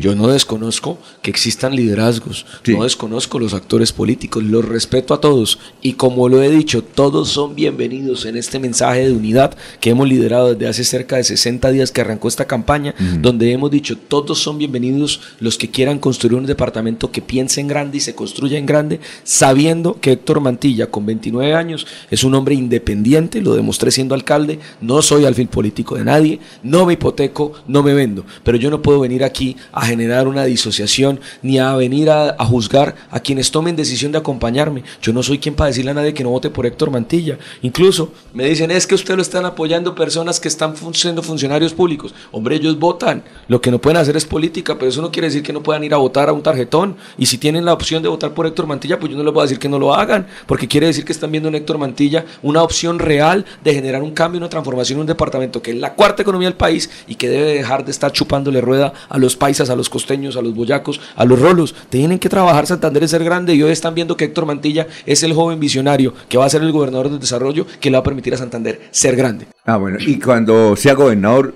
¿cómo va a ser su gabinete? Pues es un gabinete. ¿Con, con, con quién- ¿Cómo hace para...? Cómo, lo hizo. ¿Cuál es la...? Porque antes, doctor Julio, usted también hizo parte del ladito, ¿no? Que el gobernador decía, bueno, usted me apoyó, usted me apoyó, pongan los candidatos. ¿Sí era así o no, doctor? Los, los sectores, ¿no? Que lo apoyan. Sí, claro, así era. Bueno, Pues, No. No, no, no, es que le está pensando yo en qué sector era, yo en qué sector era. Es que lo, lo normal es que se gobierna con quienes fueron parte del proceso. Sí, claro, claro. ¿Y usted cree que ahora también, doctor? ¿Usted pues uno, no gobierna con los enemigos, no faltaba. claro, yo sí le digo, como lo dije en el debate de, Barranca Bermeja con una pregunta al final que le hice al candidato del pacto histórico, hombre, si yo llego a ser gobernador, yo sí sigo haciendo un llamado a la unidad del departamento, donde no importa de qué sector vengan, pero la idea es poder construir un departamento grande. Y por eso le hacía yo la pregunta al candidato del pacto histórico, si usted gana, usted sería capaz de gobernar y de hacer un llamado a la unidad de los sectores que ideológicamente son contrarios a usted.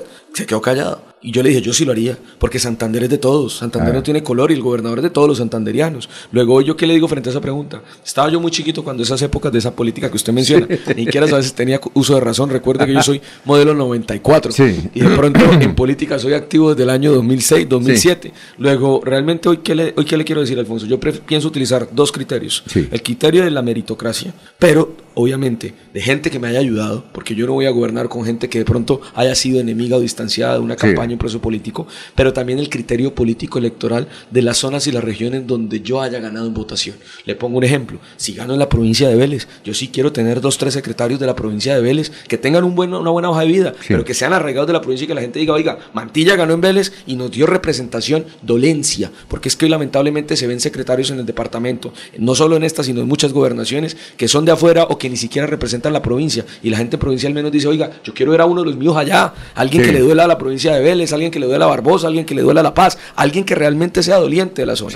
Ese criterio sí lo quiero utilizar, tanto en el área metropolitana como en la provincia santanderiana. Ah, qué bueno. A ver, Laurencio. Precisamente, doctor Héctor Guillermo Mantilla Rueda, ¿qué ha encontrado en el rostro de ese ciudadano del área metropolitana o de la provincia santandereana? Porque mucha gente dice, bueno, parece que no estamos en campaña, parece que no sé qué cosa. ¿Qué ha encontrado en el ciudadano? Porque parece que fuera un proceso atípico electoral y estamos a, a 30 días de 29 de octubre. Lo que pasa es que estas campañas ya no son tan agresivas como antes se hacían. Antes eran carros brandeados, flotas de 40, 50 carros brandeados, pero mejor dicho, que le tapaban hasta la placa con la imagen del candidato. Antes era inundación de los famosos eh, bastidores, inundación de microperforados, pendones, pasacalles. Y hoy creo que la gente ha entendido. Y ¿Cambiar la política? Nosotros como candidatos hemos entendido que no se trata de inundar visualmente un territorio. Hoy las redes sociales lo hacen por lo hacen por esa mm.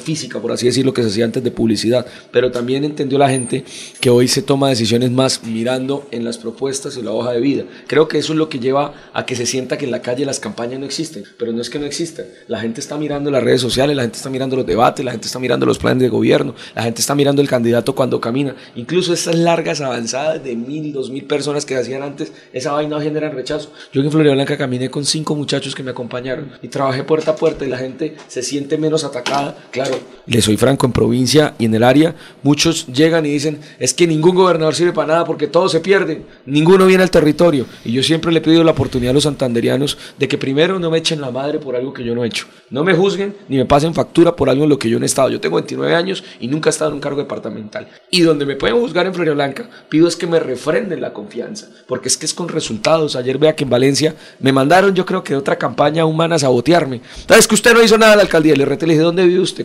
Hombre. Me dijo, vivo en el sector del Carmen. Le dije, bueno, entonces venga y hagamos un ejercicio frente a dos ciudadanos. En el Carmen, en el Instituto del Carmen, ¿cuándo, ¿dónde hacían deporte los niños del Instituto del Carmen sede principal? Al sol y al agua. Me dijo, sí, señor. Le dije, bueno, ¿quién hizo esa cubierta? No sé. Le dije, bueno, fue Héctor Mantilla. En el Instituto del Carmen existía un problema con un puente que estaba, que se caía, que conectaba con las villas. ¿Se acuerda que se bloqueó? Sí, claro, pero no fue usted. Le dije, no, se equivoca. En el 2017, Héctor Mantilla hizo el puente. En el Carmen teníamos un problema con un lote baldío botado donde se metían jíbaros y marihuaneros. Ese lote lo recuperamos y lo encercamos. ¿Quién lo hizo? Héctor Mantilla como alcalde. Y le dije al ciudadano, dígame qué otro barrio quiere donde le explique dónde deje una obra. Porque gracias a Dios, en todos los barrios de Florida Blanca dejamos obras en infraestructura, en educación, en materia social, en materia de seguridad, pero dejamos huella. Luego yo sí tengo claro el conocimiento del territorio. Así como conozco mi ciudad, hoy conozco el departamento de Santander. Y lo hemos demostrado en los debates. Creo que el candidato, y lo han dicho los demás, ustedes vieron a, usted vieron a Ferley, ustedes vieron al mismo Juvenal, ustedes vieron a Julián Silva diciendo, oiga, es que sí, Héctor es el que más se ha preparado,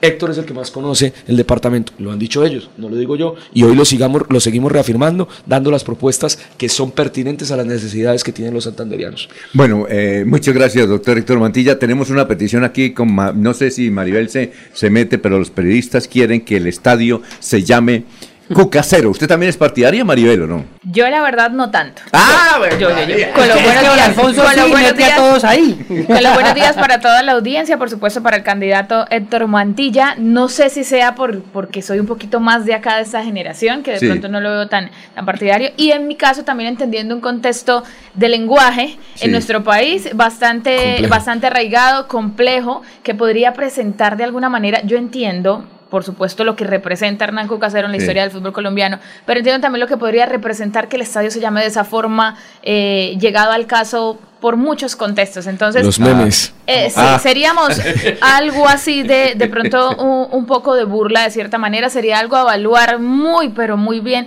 antes de que pudiera suceder eso. Entonces, no sé de pronto si el candidato tiene... eh, algo eh, respecto a ese tema que de pronto Claro que eh, sí. los Que periodistas y, y muchas agremiaciones lo han ido canalizando en, en muchos líderes políticos. ¿Qué conoce respecto al tema? Y rápidamente, en, en su plan de gobierno, ¿qué visión tiene del deporte en Santander, teniendo en cuenta muchas cosas que suceden con el- la falta de apoyo a deportistas de buen talento que resultan representando a otras regiones porque de pronto no se canaliza de muy buena manera sus aportes? ¿Y qué visión tiene precisamente de lo que se pueda proyectar en ese sentido para el departamento?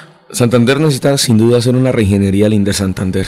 Las ligas y las escuelas deportivas necesitan un acompañamiento real. Yo no puedo concebir que hoy estemos yendo a los Juegos Nacionales, a los Juegos Bolivarianos y que nuestros deportistas de alto rendimiento vayan con una sola prenda de uniforme. Cuando vuelve y juega siendo la cuarta economía del país, nos pone la pata a los rolos, nos ponen Mm. la pata a los paisas que llegan con uniforme de presentación, uniforme de gala, uniforme para la contienda deportiva, uniforme de entrenamiento. Y usted el deportista santanderiano con el mismo uniforme para las cuatro cosas cuando debería tener cuatro uniformes diferentes. En segunda medida, yo sí quiero descentralizar la oferta deportiva a los barrios y de la mano con los alcaldes les he venido planteando que quiero que lleguemos a la mayor cantidad de barrios posibles porque el deporte y la cultura son las verdaderas armas para combatir la drogadicción y la delincuencia. Tercer medida, desde el departamento queremos liderar la construcción del Centro de Alto Rendimiento Deportivo, un gran complejo deportivo más moderno de Latinoamérica en la parte alta de nuestro departamento, allá en Berlín, que con las condiciones anaeróbicas y aeróbicas vamos a permitir que con una clínica del deporte, con un centro de entrenamiento, con campos de entrenamiento, hotel del deportista, los deportistas de alto rendimiento, no solo de Santander, sino del país,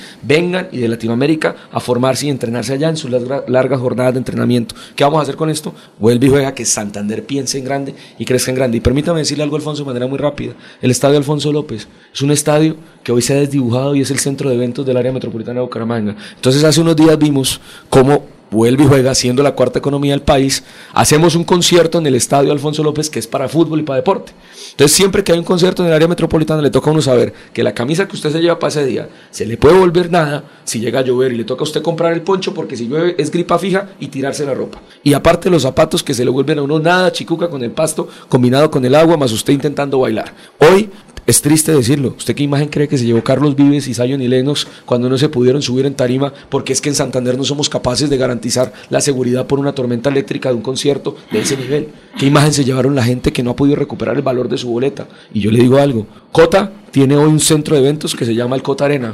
Bogotá tiene el Movistar Arena. Y Cota es como Floria Blanca. Bogotá, Movistar Arena. Medellín tiene la Plaza de Toros, la Macarena. Y nosotros aquí haciendo conciertos en un estadio de fútbol que no es para eso. Y tenemos una Plaza de Toros que se está cayendo. Héctor Mantilla, si es gobernador de Santander, quiere construir, Alfonso, la Plaza de Toros. Y lo anunciamos hace unos días, el Santander Arena, para que 20 mil personas en un escenario con toda la infraestructura moderno, como lo que merecemos los santandereanos siendo la cuarta economía del país, podamos disfrutar de eventos, conciertos, eventos culturales, religiosos, eventos de moda, en un centro real de eventos. Y no que la gente hoy que alberga el Alfonso López en las zonas aledañas tenga que vivir lo que vive cuando hay conciertos o grandes eventos, como incluso el de las colonias. Borrachos afuera, riñas afuera, problemas a altas horas de la noche, accidentes de tránsito. Tenemos que pensar en grande para ser grandes en el área metropolitana y en Santander. Santander Arena lo vamos a hacer una realidad para dinamizar los grandes eventos en el área metropolitana de Bucaramanga. Bueno, doctor Héctor Mantilla, muchas gracias. Muy amable por esas primicias que nos ha dado. Éxitos. Y estaremos hablando. Alfonso, muchas gracias a usted. Ustedes son periodistas grandes santanderianos. No se sientan menos con Paisa, no se sientan menos con Boyacense, no se sientan menos con Costeño, con Rolo, que van a tener aquí un gobernador que va a enarbolar la bandera de Santander, diciéndole siempre adelante ni un paso atrás, porque Santander es la cuarta economía del país y no tenemos nada que envidiarle, ni estar, ni estar teniendo la necesidad de tener que estarle chupando rueda a otros departamentos, cuando tenemos todo para ser líderes, para hacer, estar a la vanguardia del desarrollo del país y no estar a la retaguardia como hoy lamentablemente estamos. 6 y 38. En Melodía valoramos su participación. 316 550-5022 es el WhatsApp de Melodía para que entremos en contacto. Envíenos videos o fotografías de las noticias de su comunidad y las publicaremos en nuestros medios digitales. 316-550-5022.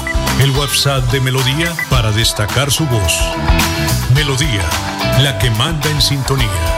El aire se contamina, no se da cuenta la gente, sigue tirando desechos inconscientemente. El aire es la vida, vamos a reforestar. El compromiso es de todo y lo vamos a lograr. Con el futuro de los niños no podemos jugar. Vamos a dejarle aire que puedan respirar. CAS Santander. Soluciones inspiradas, derivadas y basadas en la naturaleza. No gires a la derecha, el trancón de esa calle está una... Y por la izquierda está peor. Se cansó el Waze, nos cansamos todos. Quitaremos las ciclorrutas, ahora teleférico, escaleras eléctricas y pasaje de bus a mitad de precio. Soy Fabián Oviedo, candidato independiente, y con su voto voy a ser su próximo alcalde. Publicidad política pagada. Ahorra en grande en el aniversario de Supermercados Cajazán, de septiembre 28 a octubre 3. Descuentos del 30% en todo el almacén para afiliados en categorías A y B y 20% para categoría C y particulares. Aplica condiciones y restricciones. Vigilado Supersubsidio. Ole, mano, ¿nos pegamos la rodadita en bici hasta Morro? No, mi perro, pero esa carretera está toda llena de huecos. Hace como 30 años que está vuelta nada. ¿Cómo se le ocurre? ¿Hace cuánto no pasa por allá? La alcaldía la arregló desde el Parque del Agua hasta el antiguo Corcovado. Vamos para que vea. Oiga, esto quedó excelente. Así aguantan venir todos los días. Obvio, ahora sí no tiene excusas. Definitivamente, cuando se invierten bien los impuestos, se nota. Alcaldía de Bucaramanga. Gobernar es hacer. Da el primer paso para transformar tus sueños y metas en grandes logros con microcrédito de Comultrasan Crediaporte. Con créditos desde 500 mil pesos y hasta con 36 meses de plazo. Te esperamos en la carrera 26, número 4311, Glorieta de Poblado en Girón. Comultrasan Crediaporte. Vigilado Super Solidaria.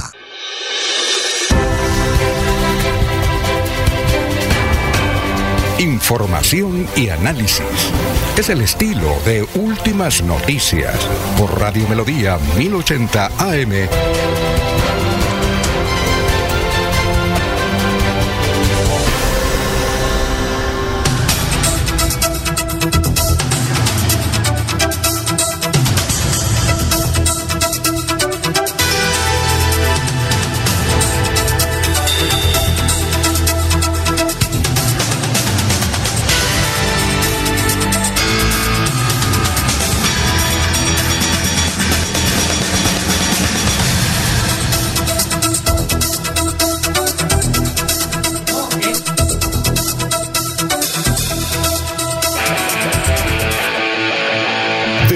Deportivos Carvajal, con las mejores marcas del mundo a tus pies, presenta Los Deportes con Maribel Gallo.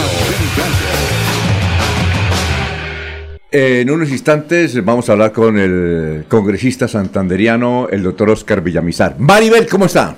Muy bien, gracias a Dios. Yo creo que un tema que queda abierto para proponer una encuesta ciudadana con el nombre del Estadio Departamental Alfonso López Hernán Cucaseros, porque, repito, retomando el tema de hace un instante, a través de agremiaciones periodísticas y demás, es, es, es bien sabido que eh, sería bueno en homenaje, por supuesto, a la historia que ha ah. tenido, pero también he conocido otras discusiones con relación a, a ese tema, entonces sería válido tener presente eso. Extraordinario. Estará quien esté de acuerdo y quien... Y para mí, si el tema del nombre tiene un contexto social bastante diferente en el lenguaje de nuestro país, que podría traer algunas afectaciones más que eh, comerciales, me refiero a mercadeo y muchas otras cosas. Entonces, bueno, eso por ese lado. Por ahora quiero comentarles que ayer iniciaron los cuartos de final de la Copa Betplay, como les había reseñado. Independiente Santa Fe igualó 0 por 0 con Deportivo Pereira en ese juego de ida. Y Águilas Doradas cayó eh, derrotado ante Atlético Nacional, tres goles por cero, en ese caso en Río Negro, Antioquia. Hoy el turno es para Alianza Petrolera a las 7 y 10 de la noche, que estará visitando el estadio El Campín para enfrentarse a Millonarios en esos cuartos de final de la Copa Betplay y Cúcuta Deportivo recibirá en el Estadio General Santander a Deportivo Independiente Medellín. Recordemos que Alianza Petrolera de momento está clasificado entre los ocho mejores de la liga, Millonarios no lo está, está ahí peleando clasificación y también que tiene a bastantes santanderianos en nómina y bueno, que está cerca en esos momentos de ir a participar en un torneo internacional. Muy bien, ¿y Bucaramanga cuándo juega? Juega este viernes, ese sábado, a las 4 de la tarde con Independiente Santa Fe. ¿En dónde? En el estadio Alfonso López. Bueno. ¿Cuándo, ¿cuándo, ¿cuándo pierde, don Alfonso? bueno, bueno, bueno, bueno. 6 y, 6 y 44. Aquí también le informamos que las tiendas de Deportivos Carvajal están en cabecera, carrera 35A con 51, Centro Comercial El Cacique, Centro Comercial Cañaveral frente a la Florida, primer piso de San Andresito La Isla, outlet de la calle 36 con 26 y como si fuera poco, Deportivos Carvajal Kids en cabecera. Deportivos Carvajal, con las mejores marcas del mundo a tus pies.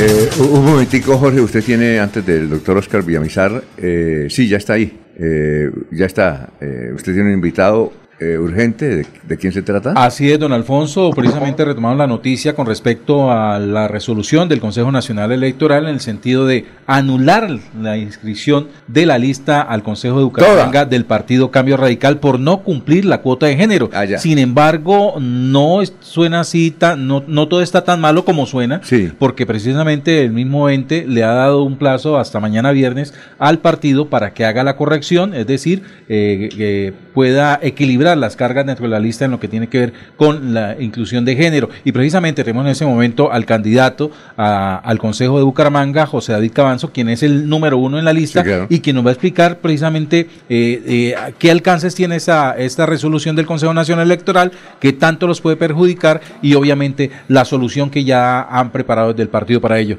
Eh, José David Cabanzo, muy buenos días, bienvenido a Últimas Noticias y precisamente cómo reciben este, esta resolución de la CNE con respecto a, anunciar la anulación de la lista al Consejo de Cambio Radical. Jorge, Alfonso y, todos los oyentes de Radio Melodía, muchas gracias por esta oportunidad para contarle a los bumangueses que la lista de cambio radical al Consejo de Bucaramanga sigue súper firme. Efectivamente, como lo contaba Jorge hace unos minutos, pues lo que se dijo ayer es que se revocaba la lista y entonces que no había lista al Consejo de Bucaramanga por cambio radical. Pero faltó contar el parágrafo primero de la misma resolución, en el que el Consejo Nacional Electoral le da al partido Cambio Radical la posibilidad de modificarla eh, hasta el 29 de septiembre. Es decir, tenemos, el partido tiene hasta mañana para hacerlo. Eh, va a quedar subsanado eso y por eso yo insisto en que la lista sigue firme, en que vamos a estar en la contienda electoral y que el partido Cambio Radical con los 19 candidatos que tiene hoy al Consejo de Bucaramanga, es la mejor opción. Muy bien, eh, ¿cuándo estará ya definido eso? Mañana prácticamente, ¿no? El día de hoy debe quedar ya subsanado el inconveniente y debe quedar ya la persona que va a ser parte de la lista que nos va a acompañar en esta lista inscrita en la registraduría y con eso pues ya seguiremos nuestra, nuestro camino. ¿Y quién es la que queda inscrita? El partido está definiendo hoy en la mañana, es una mujer que entra a ser parte de nuestra lista. No tengo el nombre, lo está haciendo el partido desde Bogotá, ¿sí? Pero tan pronto, tan pronto esté, lo vamos a comunicar tanto los candidatos como el partido a través de las, de, los, de las redes sociales y se lo haremos conocer a todos los bumangueses para que tengan la tranquilidad de seguir acompañándonos, sepan que vamos a estar en la contienda electoral. ¿Y, quién renunció? ¿Quién, era la que renunció? ¿Quién fue la que renunció? Pues, mire, Alfonso, realmente no, no tengo ese, ese, el nombre de la persona que renunció, perdón, de la persona que renunció. Es una de las mujeres que nos acompañaba en la lista y pues claro, al, ella renunciar, se, se, cae la cuota de género y pues eso es lo que hace que el, que el Consejo Nacional Electoral deba adoptar esa decisión porque entonces no estamos cumpliendo la norma. Pero el mismo Consejo Nacional Electoral, eh, como les decía hace unos minutos, pues le da al partido el chance de modificar la lista ah, y es lo que nos da la tranquilidad de seguir en esta contienda. Doctor David Cabanzo, muchas gracias. Muy amable por haber estado aquí en Radio Melodía. Éxitos. A ustedes, Alfonso, muchas gracias y a todos los oyentes decirles, insistir que Cambio Radical sigue firme con su lista al Consejo de Bucaramanga. Bueno, son las 6 y 49. Ya está aquí con nosotros el congresista Oscar Villamizar. Doctor Oscar, tenga usted muy, pero muy buenos días. ¿Cómo está? ¿Bien? Buenos días, Alfonso. Un saludo especial para usted, para todo este gran equipo que nos acompaña hoy. A Laurencio, a Jorge, a mi amigo Freddy. Y le presento a Maribel. Y a ahora. Maribel. Sí. Yo no venía hace rato, entonces no Sí, había tenido el gusto de Bienvenida. conocer a Maribel. Un saludo muy especial. Mm. Hombre, bien, yo creo que estoy en la mejor etapa de la vida. Ahora, Ah, es papá. ¿Cómo- encontrándome Macar-. ¿Cómo está Macarena? Feliz, yo estoy feliz. eh, ella, y me imagino que también, tres meses, tres meses, una semana, disfrutando esta nueva experiencia de ser papá, acompañando por supuesto a mi esposa. Uno como hombre eh, ayuda en todo lo que puede, pero la verdad es que las mujeres son unas berracas de admirar eh, cuando se vuelven madres. Además asumen un compromiso con, con los hijos eh, Sí, enorme, que uno como padre quisiera poder tener esa misma capacidad, pero bueno, ahí estamos ayudando en la casa, ayudando a mi esposita, acompañándola y por supuesto a mi hija Macarena. Muy bien. Doctor, ¿qué, qué lectura vio y cómo interpretó usted lo que ocurrió ayer en Colombia con las marchas eh, en diferentes ciudades?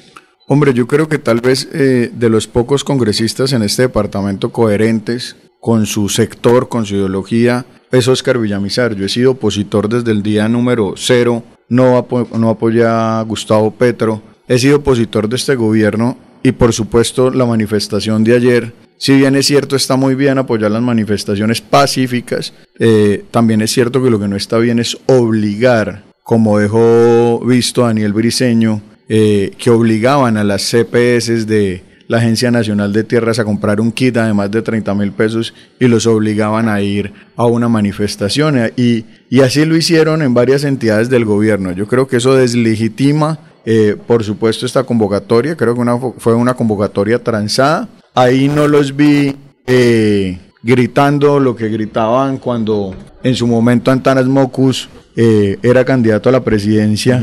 Yo estoy aquí porque quise y no porque me pagaron, sino Sí. aquí. Yo vine porque por aquí. quise, a mí no me pagaron. Aquí A- sería, aquí era, aquí a yo- mí me obligaron. y a mí sí me pagaron. Mí. Y les tocó pagar, además. Yo creo que además fue una convocatoria obligada, constreñida, y terminó obligándolos a pagar un kit que finalmente de nada les sirve. Yo creo que los únicos que les sirvió esta marcha fueron los que hicieron los kits y al ego del gobierno. Sí, claro. Ahora, eh, eh, hablamos de política aquí. Eh, ¿Cuál es la relación? que ¿Son buenas relaciones de usted con el doctor Mauricio Aguilar?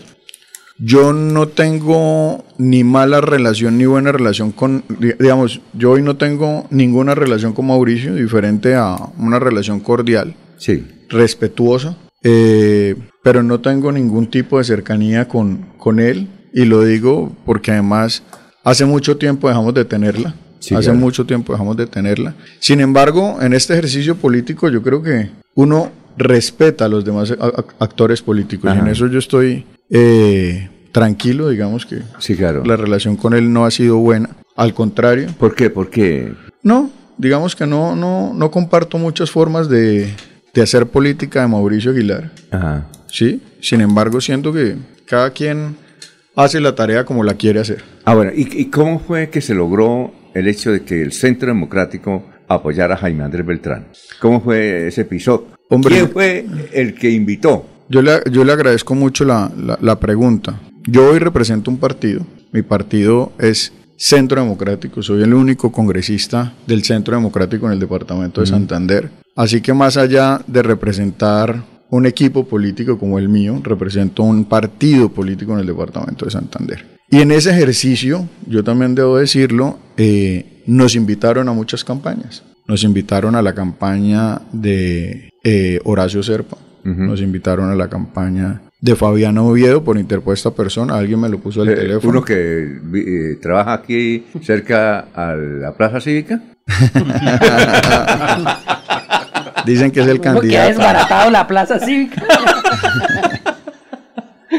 Eh, Y así va a quedar. Fa- Fabiano Oviedo nos, nos buscó por interpuesta persona, me Sí. lo pusieron al teléfono. Eh, Jaime Andrés Beltrán, por supuesto, se reunió conmigo, con la directora del partido, con el presidente Uribe, eh, al igual que lo hizo Horacio José. Eh, y nosotros en decisión del partido, por una línea tal vez muy coherente con lo que nosotros pensamos, con nuestra ideología de partido, pero sobre todo por una necesidad que tiene hoy la ciudad de Bucaramanga, que es recuperar la seguridad en el área metropolitana, pero en especial en Bucaramanga, tomamos la decisión como partido de acompañar a Jaime Andrés.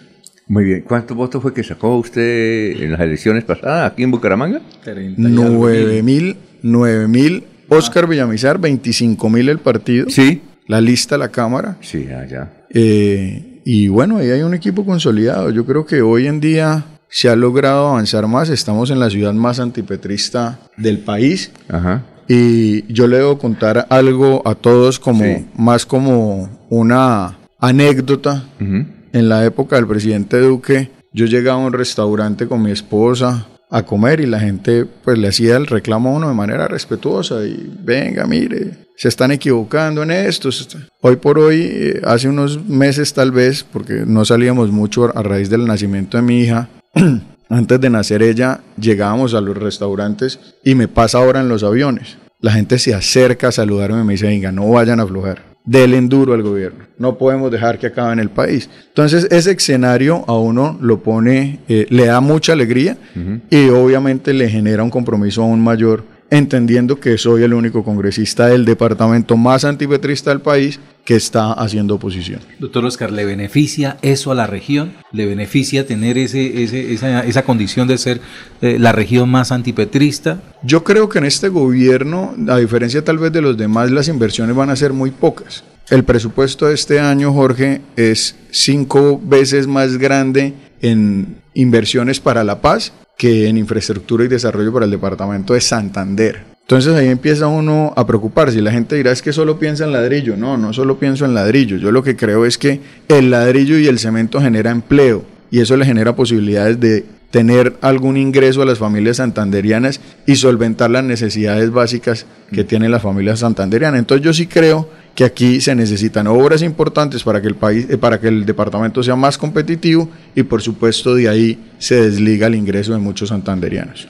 y, con respecto a lo mismo, o sea, y hasta dónde poder tratar de salvar esa condición, pues, de, de que la región se permanezca eh, fuerte o notable frente a la inversión del Estado, eh, considerando que Santander en este momento a nivel de Congreso tiene la mejor representación que históricamente haya podido tener. Por ejemplo, además de sus siete representantes a la Cámara, eh, hay otros representantes de otras regiones que son oriundos del departamento y pueden sumar perfectamente unos 10, 12 representantes. 17. En el, 17, ah, congresistas. Con mm. arraigo en Santander. Y bueno, congresistas, y en el Senado tenemos, serían casi 10 senadores y si Rodolfo Hernández no hubiera hecho la, la, marranada de retirarse, sí, eh, que representa el 10% del Senado de la República. O sea, tenemos una representación parlamentaria congresacional eh, muy fuerte que perfectamente podría representarle eh, beneficio a la región siempre y cuando hubiera una coherencia, concordancia de ideas entre los parlamentarios. ¿Es difícil llegar a esa sintonía de, de arraigo por la región? Yo creo que no. Pero en aras a la verdad, los únicos, por ejemplo, que nos hemos pronunciado con el tema del presupuesto somos la doctora Erika Sánchez y Oscar Villamizar. Los únicos que le hemos dicho al gobierno, usted se comprometió en el, Plan Nacional de Desarrollo con Santander y hoy en el presupuesto que se presenta no ha pasado nada. Presentamos proposiciones para la terminación de vías importantes, la, la ampliación de la vía Bucaramanga. Barbosa, la terminación de la vía Yuma, la terminación de la vía eh, eh, transversal del Carare, la terminación de, de San Gil Charalado y Tama. En fin, muchas vías del departamento de Santander que se necesitan, que repartan el 1.2 billones de pesos que aprobamos en el Congreso anterior, que se le cobra el 1% al sistema financiero para que esos recursos, 1.2 billones de pesos, vayan a las vías rurales de nuestro departamento y de nuestro país. Lo que hemos visto en este gobierno es primero, y yo debo decirlo con absoluta responsabilidad, mucha inexperiencia en lo público, poca ejecución, muy poca ejecución. Pidieron, hicieron una reforma tributaria y hoy no han ejecutado el 40% de los recursos del, del gobierno nacional, eh, pero los santanderianos y los colombianos siguen pagando más impuestos. Y adicionalmente a eso una ideología extrema eh, enquistada en las mentes de los funcionarios públicos, donde no les sirve nada diferente a lo que ellos piensen y los tres súbditos que tienen. Ustedes eh, saben cómo salió Irene Vélez de este gobierno, tal vez una ministra eh, competitiva en cualquier otra materia menos en minas y energía, cómo ha venido sucediendo la pérdida de la seguridad en manos de Iván Velázquez que a mí a modo de anécdota les cuento, me decían un día, ¿y usted qué hace metiéndose con Iván Velázquez que va a ser el próximo fiscal del país? Hombre, que sea lo que sea, pero están haciendo muy mal la tarea. Bueno, vamos, vamos a una pausa, pero antes le voy a hacer esta pregunta que suena como a cepillazo, pero se la hago porque es que aquí varios oyentes me han dicho. Eh, resulta que dicen que usted quiere ser candidato a la gobernación y gobernador de Santander. Entonces yo hablaba la otra vez con un amigo suyo y me dijo no, que pasa es que el chino... Eh, tiene una, una que un hobby y es estar en los municipios y se la pasa en los municipios hablando con la gente. Él dice, eh, le gusta, si es que le gusta manejar o, o en carretera, pero siempre la pasa. Eh, lo que pasa es que él se la pasa en los pueblos, siempre. Él dijo, como candidato y como parlamentario la pasa en los pueblos. Dijo, usted casi no lo ve en Bucaramanga en los pueblos. Los viernes sale por los pueblos. Sí, sí, eso es lo que me dijo. Y entonces la gente dice, oiga, usted que viene tanto, que es como de acá, que lo conoce el tendero, que lo conoce el conductor, que lo conoce el de acción comunal, ¿sí? Y casi en todos los municipios le dicen, oiga, queremos que usted esté gobernador de Santander. Entonces, por eso yo dije que es medio cepilleza. Eh, ¿Usted tiene esa intención de ser candidato a la gobernación? Alfonso, yo le quiero contar una cosa. A mí me encanta hacer política. Y me encanta estar con la gente, me encanta salir, y me encanta ir a los barrios. y voy a las piñatas, quinces, matrimonios, invitaciones, eh, almuerzos, mucha, vida social. pero de la gente. Allá. Ah, no, no, no, no una vida social en, eh, encerrada en un club, eh, sino con la gente, con ah, la calle, con los líderes, con los amigos, con y eso me gusta mucho, me gusta mucho recorrer el departamento. Yo creo que somos el único equipo político que tiene abierta una sede, o no haya política. Sí, claro. O no haya política, la gente sabe que nosotros tenemos nuestra sede en la carrera 25 con 35. ¿Qué quiero en este momento que Juvenal Díaz Mateus sea el próximo gobernador de Santander. Eso es lo que quiero. Creo que representa lo que nosotros como partido, como equipo político, eh, necesitamos y queremos para el departamento. Es un hombre que representa la seguridad, es un hombre que representa la honestidad, la tranquilidad de poder llegar a los municipios con autoridad y con mando y defender eh, el departamento de Santander que Hoy todos sabemos que mucho se dijo en estos cuatro años que estaba llegando el clan del Golfo, que estaban llegando muchas estructuras criminales, pero pensaron que con el discurso únicamente iban a tapar la realidad y hoy lo que estamos viendo es eh, bandas criminales, ELN, FARC, haciendo presencia, Clan del Golfo haciendo presencia en los diferentes municipios del departamento de Santander yo creo que necesitamos hoy, el departamento necesita al general Juvenal Díaz como gobernador. Y luego la ruta es usted. Yo, yo, no, yo no estoy pensando en cuatro años. Yo la verdad le cuento una cosa. Eh, esta campaña, y venía en el carro pensándolo, eh, ha dejado mucho que desear para los que, los que no somos candidatos y queremos salir a, votar. Porque muy pocas propuestas se escuchan en la calle y sí se escuchan muchos agravios. Y yo lo que creo es que aquí el departamento y la ciudad necesitan más propuestas y por supuesto necesitamos más candidatos. Yo estoy pensando en cómo actúo políticamente para que al departamento le vaya bien, al país le vaya bien y por supuesto mi hija tenga un buen futuro aquí en nuestra ciudad, aquí en nuestro departamento. Eh, yo creo que yo creo que esa es mi mayor aspiración. Ahorita la aspiración más grande es esa y por supuesto acompañar a nuestros candidatos para que ganen las elecciones. Son las 7, 4 minutos. Aquí Bucaramanga, la bella capital de Santander. Transmite Radio Melodía, Estación Colombiana, HJMH, 1080 kilociclos, 10.000 vatios de potencia en antena, para todo el oriente colombiano. Cadena Melodía, la radio líder de Colombia.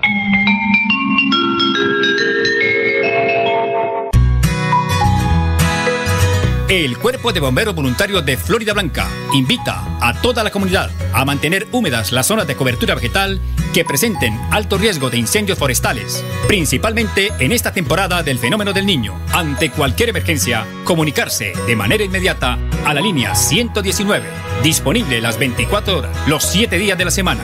No realice reportes por mensajería instantánea como WhatsApp.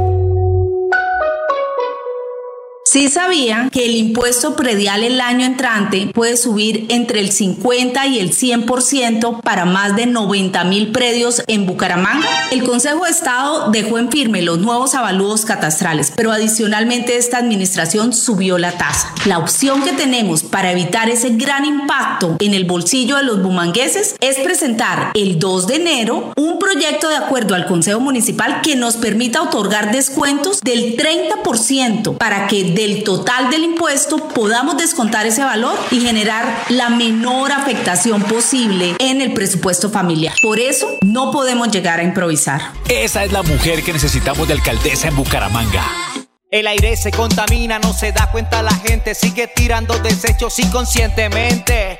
El aire es la vida, vamos a reforestar, el compromiso es de todo y lo vamos a lograr. Con el futuro de los niños no podemos jugar, vamos a dejarle aire que puedan respirar.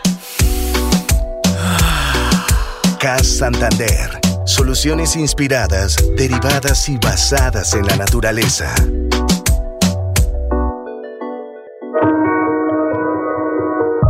La Jurisdicción Especial para la Paz ha imputado a 103 máximos responsables por crímenes de guerra y de lesa humanidad ocurridos durante el conflicto armado. 57 militares retirados, un agente del Estado y tres civiles por falsos positivos. 42 ex jefes de las extintas FARC-EP por secuestros, reclutamientos forzados, violencia sexual y otros graves delitos.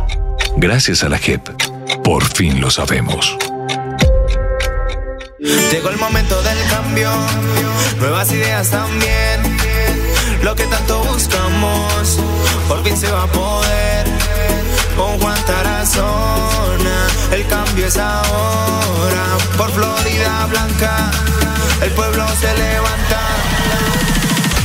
Este 29 de octubre, vota por Juan Tarazona, número uno en el tarjetón. Cambio radical. Publicidad, política pagada. En Radio Melodía, últimas noticias. Las noticias de la hora. Las noticias de la hora. Bienvenidos. Florentino Mesa les presenta la vuelta al mundo en 120 segundos. Corea del Norte incorporó a su constitución el estatus de potencia nuclear y su líder Kim Jong-un pidió producir más armas atómicas modernas para contrarrestar la amenaza de Estados Unidos, anunciaron hoy medios estatales. El gobierno separatista de Nagorno-Karabaj dijo este jueves que se disolverá y su república sin reconocimiento internacional dejará de existir para final de año, mientras las autoridades armenias decían que más de la mitad de la población había huido ya del territorio. Sindicato de fabricantes de automóviles de Estados Unidos anunciará mañana cómo piensa expandir su huelga en las tres grandes empresas automotrices del país, por lo que habrá más paros a partir del mediodía si no hay avances en las negociaciones con las empresas. La jueza estadounidense que presidirá el histórico juicio contra Donald Trump por presuntamente tratar de anular los resultados electorales de 2020 rechazó rotundamente un pedido de recusación del expresidente. La búsqueda de siete jóvenes secuestrados en el estado de Zacatecas, en el centro norte de México, podría tener un final trágico después de que se descubrieron seis cuerpos y a un sobreviviente en una zona remota. Los países que participan en el Comité Latinoamericano de Seguridad Interior y la Unión Europea dijeron durante una reunión en Bruselas estar dispuestos a llegar a mayores compromisos e impulsar más coordinación contra el narcotráfico y el crimen organizado. Defensores ambientales de América Latina y el Caribe pidieron en Panamá durante la inauguración del segundo foro sobre defensoras y defensores de derechos humanos en asuntos ambientales mayor protección y voz ante la violencia que sufre en la región. El Banco de Desarrollo de América Latina, CAF, expresó su disposición a apoyar el avance de la relación comercial entre Venezuela y Colombia, que comenzaron esta semana una macro rueda de negocios que celebrarán hasta el viernes en Caracas. La pobreza en Argentina alcanzó al 40% de la población al cierre del primer semestre de 2023, según cifras oficiales publicadas a pocas semanas de una elección presidencial marcada por la crítica situación económica. Esta fue la vuelta al mundo en 120 segundos.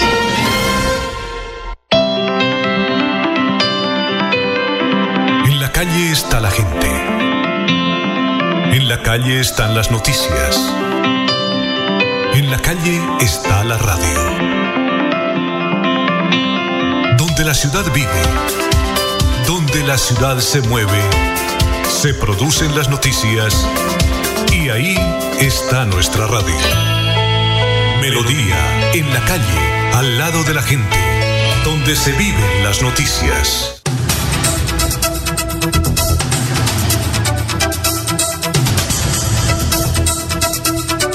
Estamos con Oscar Villamizar, representante de la Cámara del Centro Democrático, son las 7.10. Bueno, don Freddy, noticias. Preguntas, digo, preguntas. Pregunta, pregunta, don Alfonso. Eh, representante Oscar Villamizar dio una noticia acá importante, don Alfonso. ¿Cuál? Eh, que había también el candidato Serpa, Horacio José Serpa, eh, habían hablado para buscar el apoyo del Centro Democrático en cabeza pues de Oscar Villamizar. Pero faltó decir un nombre también, creo yo, Oscar, que es el candidato Jorge Figueroa, que, tengo entendido, que claro, orivista de toda la vida, que tengo entendido que lo había buscado también para buscar ese apoyo político, si es así. Sí, por supuesto. En su momento Jorge nos, me invitó a su apartamento, me pidió que lo acompañara en la candidatura y yo le dije que íbamos a revisar con el partido. Hombre, yo lo que creo es que uno no puede en política pedir que le ayuden y mientras pide que le ayuden y se toman la decisión, los equipos y los partidos son buenos y cuando se toma la decisión adversa al candidato que le invita a uno, pues los partidos y los políticos se vuelven malos. Eh, a mí no me da pena, yo hago política y eso me hace ser político. Acá el que diga que no, yo, soy candidato pero no soy político, entonces ¿a qué se dedican? A, sí, claro. Sí, a, mí no me da pena decir que soy político porque además me siento orgulloso de la tarea que he hecho en, los seis años largos que llevo en el Congreso de la República, porque finalmente yo no llevo más tiempo siendo o teniendo una credencial y creo que eh, hemos logrado avanzar mucho. Consolidamos la segunda votación en el departamento de Santander a la Cámara de Representantes y mi partido con esa importante lista la Cámara puso 102.500 votos en el departamento de Santander, que en una aritmética rápida, mm. sumas y restas sería casi que el 30% de una candidatura a la gobernación. Entonces yo creo que cuando hay equipos consolidados, se ha hecho la tarea, usted lo decía Alfonso, el cariño de la gente en los municipios, eh, aquí mismo en el área metropolitana lo respalda uno, pues uno hace la política con mucha tranquilidad. Representante, aquí hace algunos días lo decía don Alfonso, estuvo el gobernador Mauricio Aguilar y hizo unos señalamientos fuertes. Em, yo le dije que esos señalamientos yo los veía como si estuviese convirtiéndose en el jefe de debate o el jefe de campaña del Partido Verde y la Liga, que tanto han golpeado al gobernador Mauricio Aguilar, porque decir esas afirmaciones que hizo es eh, ratificar las tesis del Partido Verde y la Liga, pero también hizo unos señalamientos contra usted eh, por su ingreso a la campaña del candidato Jaime Andrés Beltrán. ¿Usted qué opinión tiene frente a esas declaraciones? Yo creo que primero eh, siento que Mauricio Aguilar lo hizo en un momento donde ya se sentía demasiado golpeado por las, por las campañas. Eh, siento que eso raya con participación en política. Y serán las autoridades las que determinen si, si, si esos comentarios eh, son válidos para una participación en política. Acá está el doctor Julio que nos podría pronto dar unas visiones más sobre, sobre el tema. Porque además esgrimió opiniones personales sobre uno y otro candidato eh, de esto. Cuando nos señala a nosotros, yo lo que puedo decir es que yo hago parte de un partido, yo soy el representante de un partido en el departamento de Santander, además le tengo una gratitud enorme al presidente Álvaro Uribe Vélez y una generosidad que ha tenido para con nosotros en estas elecciones, eh, donde hemos podido ayudar a crecer el partido en el departamento de Santander. Es que recuerden ustedes que la primera Cámara que se eligió se eligió con apenas 21 mil votos, que fue la de Joana Chávez, ah, que después asume el, el doctor Marcos Díaz. Sí. Eh, nosotros en la primera elección obtuvimos 38 mil votos como equipo y el partido obtuvo un poco más de 115 mil votos, 120 mil votos si no estoy mal. Y en esta ocasión, si bien es cierto, bajamos, nosotros como equipo político logramos poner 52.500 votos, casi que un poco más de la mitad de los votos que pone la lista en el total del departamento. Entonces, todo esto lo cuento es porque, porque yo no soy Oscar Villamizar el que, el que habla acá y lo he hecho con mucha responsabilidad, por eso tal vez me ven un poco más aplomado que antes, porque hoy soy el representante de un partido en un departamento y eso me obliga también a tener mucha responsabilidad para con todas las personas con las que nos relacionamos. Bueno, sin duda, el eh, Centro Democrático y, el equipo de trabajo de Oscar Villamizar, pues también tiene intereses en las elecciones regionales, ¿sí? Además, porque hay regiones tan importantes como Florida Blanca, que se puede hablar que es como el, el, nicho o el epicentro de toda la actividad política que, rodea a, su grupo político. ¿Cómo ve las elecciones eh, para la, alcaldía de Florida Blanca con visa a octubre, donde además ustedes tienen un candidato que también es muy cercano a su familia? Familia. Por supuesto, Milton, mi tío, es candidato a la alcaldía de Florida Blanca. Yo creo que está haciendo una excelente labor, una excelente campaña. Eh, tal vez con algunos tropiezos, porque no cuenta eh, con los respaldos burocráticos que cuentan algunos candidatos, con los respaldos eh, financieros o económicos que cuentan algunos mm. candidatos, sobre todo el candidato de la administración que uno lo ve en todos lados. Y creo que ha hecho una campaña honesta, tal vez un poco diferente a lo que yo quisiera porque yo creo que uno para promocionar la panela de uno no debe hablar de la panela de los demás. Sí. pero, pero finalmente ha hecho una buena labor, ha hecho una buena labor, ha hecho unas buenas propuestas. Eh, creo que debemos tomar una decisión de qué va a pasar en Florida Blanca como partido político. Sí. Y en esa tarea estamos nosotros en estos días. Eh, eh, ¿Esa tiene que ser hoy? No, no hay problema. No, no, no.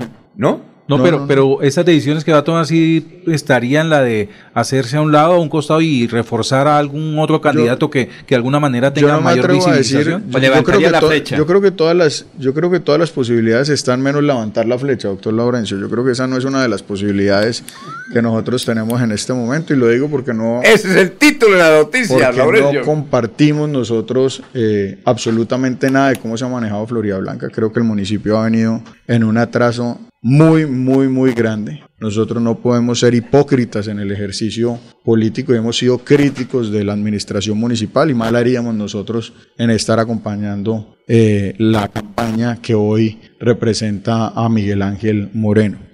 Eh, sin embargo, yo creo que todas las, todas las posibilidades están abiertas. Eh, hemos eh, respetado mucho a Milton como candidato a la alcaldía y creo que en un momento tendremos que sentarnos como equipo y como partido. pero tiene que ser hoy y mañana, porque hasta hoy hay plazo, hasta mañana hay plazo. Claro. Pero, pero seguramente para salir el tarjetón o alguna cosa de esas. Pero, pero finalmente para, para hacer equipos políticos no habría ningún inconveniente. Ah, para hacer equipos con los partidos no habría ningún inconveniente. Entonces está la noticia. Van a definir, pero nunca van a levantar una flecha. No levantaremos la flecha.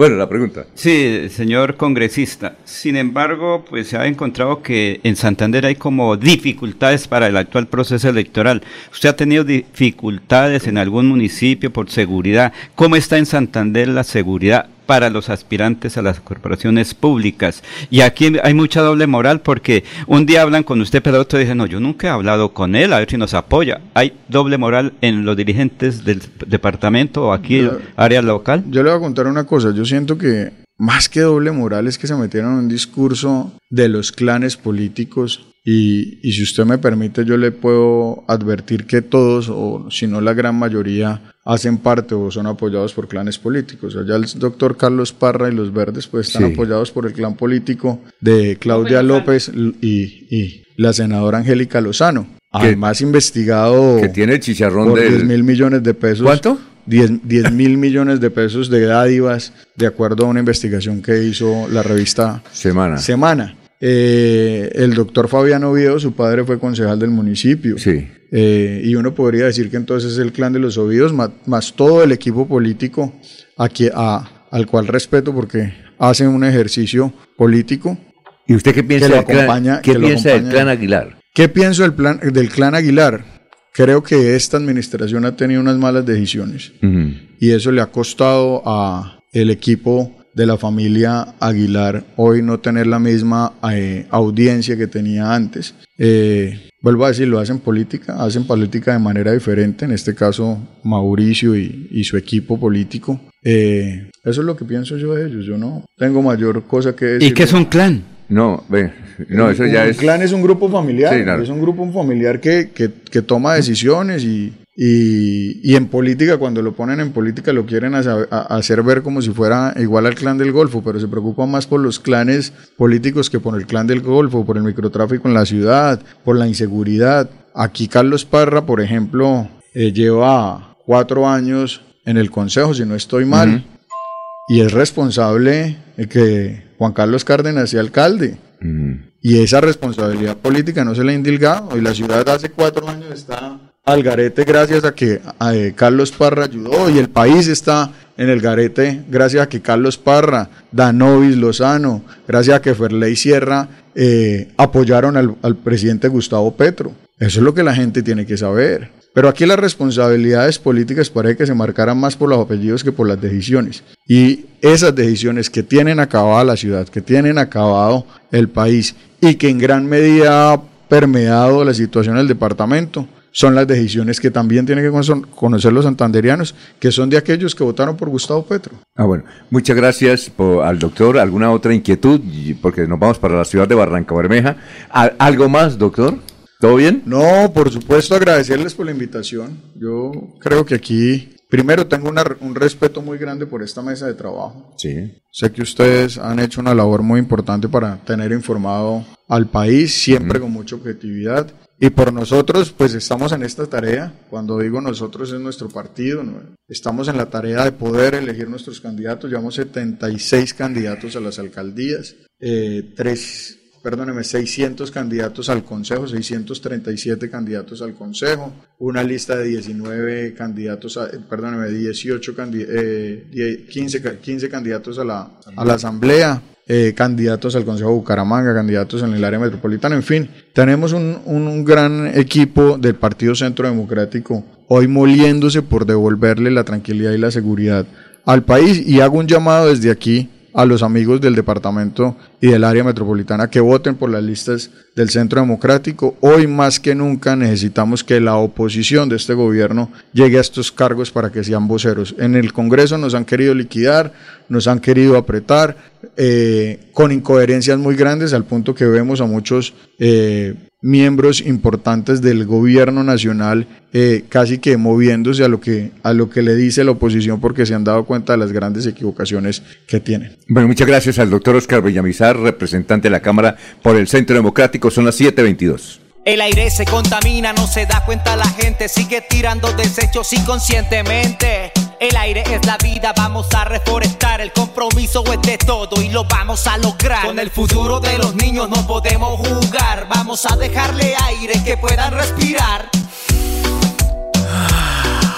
CAS Santander. Soluciones inspiradas, derivadas y basadas en la naturaleza. Ole, mano, ¿nos pegamos la rodadita en bici hasta Morro? No, mi perro, pero esa carretera está toda llena de huecos. Hace como 30 años que está vuelta nada. ¿Cómo se le ocurre? ¿Hace cuánto no pasa por allá? La alcaldía la arregló desde el Parque del Agua hasta el antiguo Corcovado. Vamos para que vea. Oiga, esto quedó excelente. Así aguantan venir todos los días. Obvio, ahora sí no tiene excusas. Definitivamente, cuando se invierten bien los impuestos, se nota. Alcaldía de Bucaramanga. Gobernar es hacer.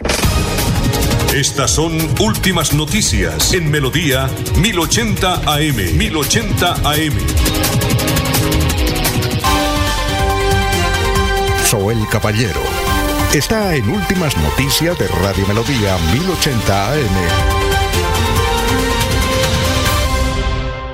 Buenos días, Alfonso, para usted, para los compañeros, igualmente para todos los oyentes. Este viernes se llevará a cabo una jornada de agendamiento de citas para sacar el pasaporte, jornada que adelantará la Alcaldía Distrital de Barranca Bermeja junto con la Gobernación de Santander. A los interesados en adelantar el trámite deben registrarse previamente en el link agata.barrancabermeja.gov.co en el link agendamiento cita público para que posteriormente le indiquen hora, lugar y los documentos que debe llevar a la cita que será de manera presencial. Según la información entregada por la Alcaldía Distrital de Barranca Bermeja, hay 500 cupos disponibles para esta jornada de agendamiento de citas y así sacar el pasaporte. Por otra parte, continúan las obras de alcantarillado y acodunto, así como urbanización para mejorar la calidad de vida de las comunidades del barrio Miradores del Cincuentenario. La obra presenta un avance del 25% y se está aún más cerca de hacer realidad el sueño de más de 50 familias que pronto disfrutarán de servicios de calidad. Hay 14 trabajadores dedicados a estos trabajos para hacer que avance el progreso y presente significativas avances en el sector de la Comuna 4 de Barranca Bermeja, según lo manifestó la Secretaría Distrital de Infraestructura. Noticias con las que amanece el distrito continúen compañeros en estudios en últimas noticias de Melodía 1080 AM.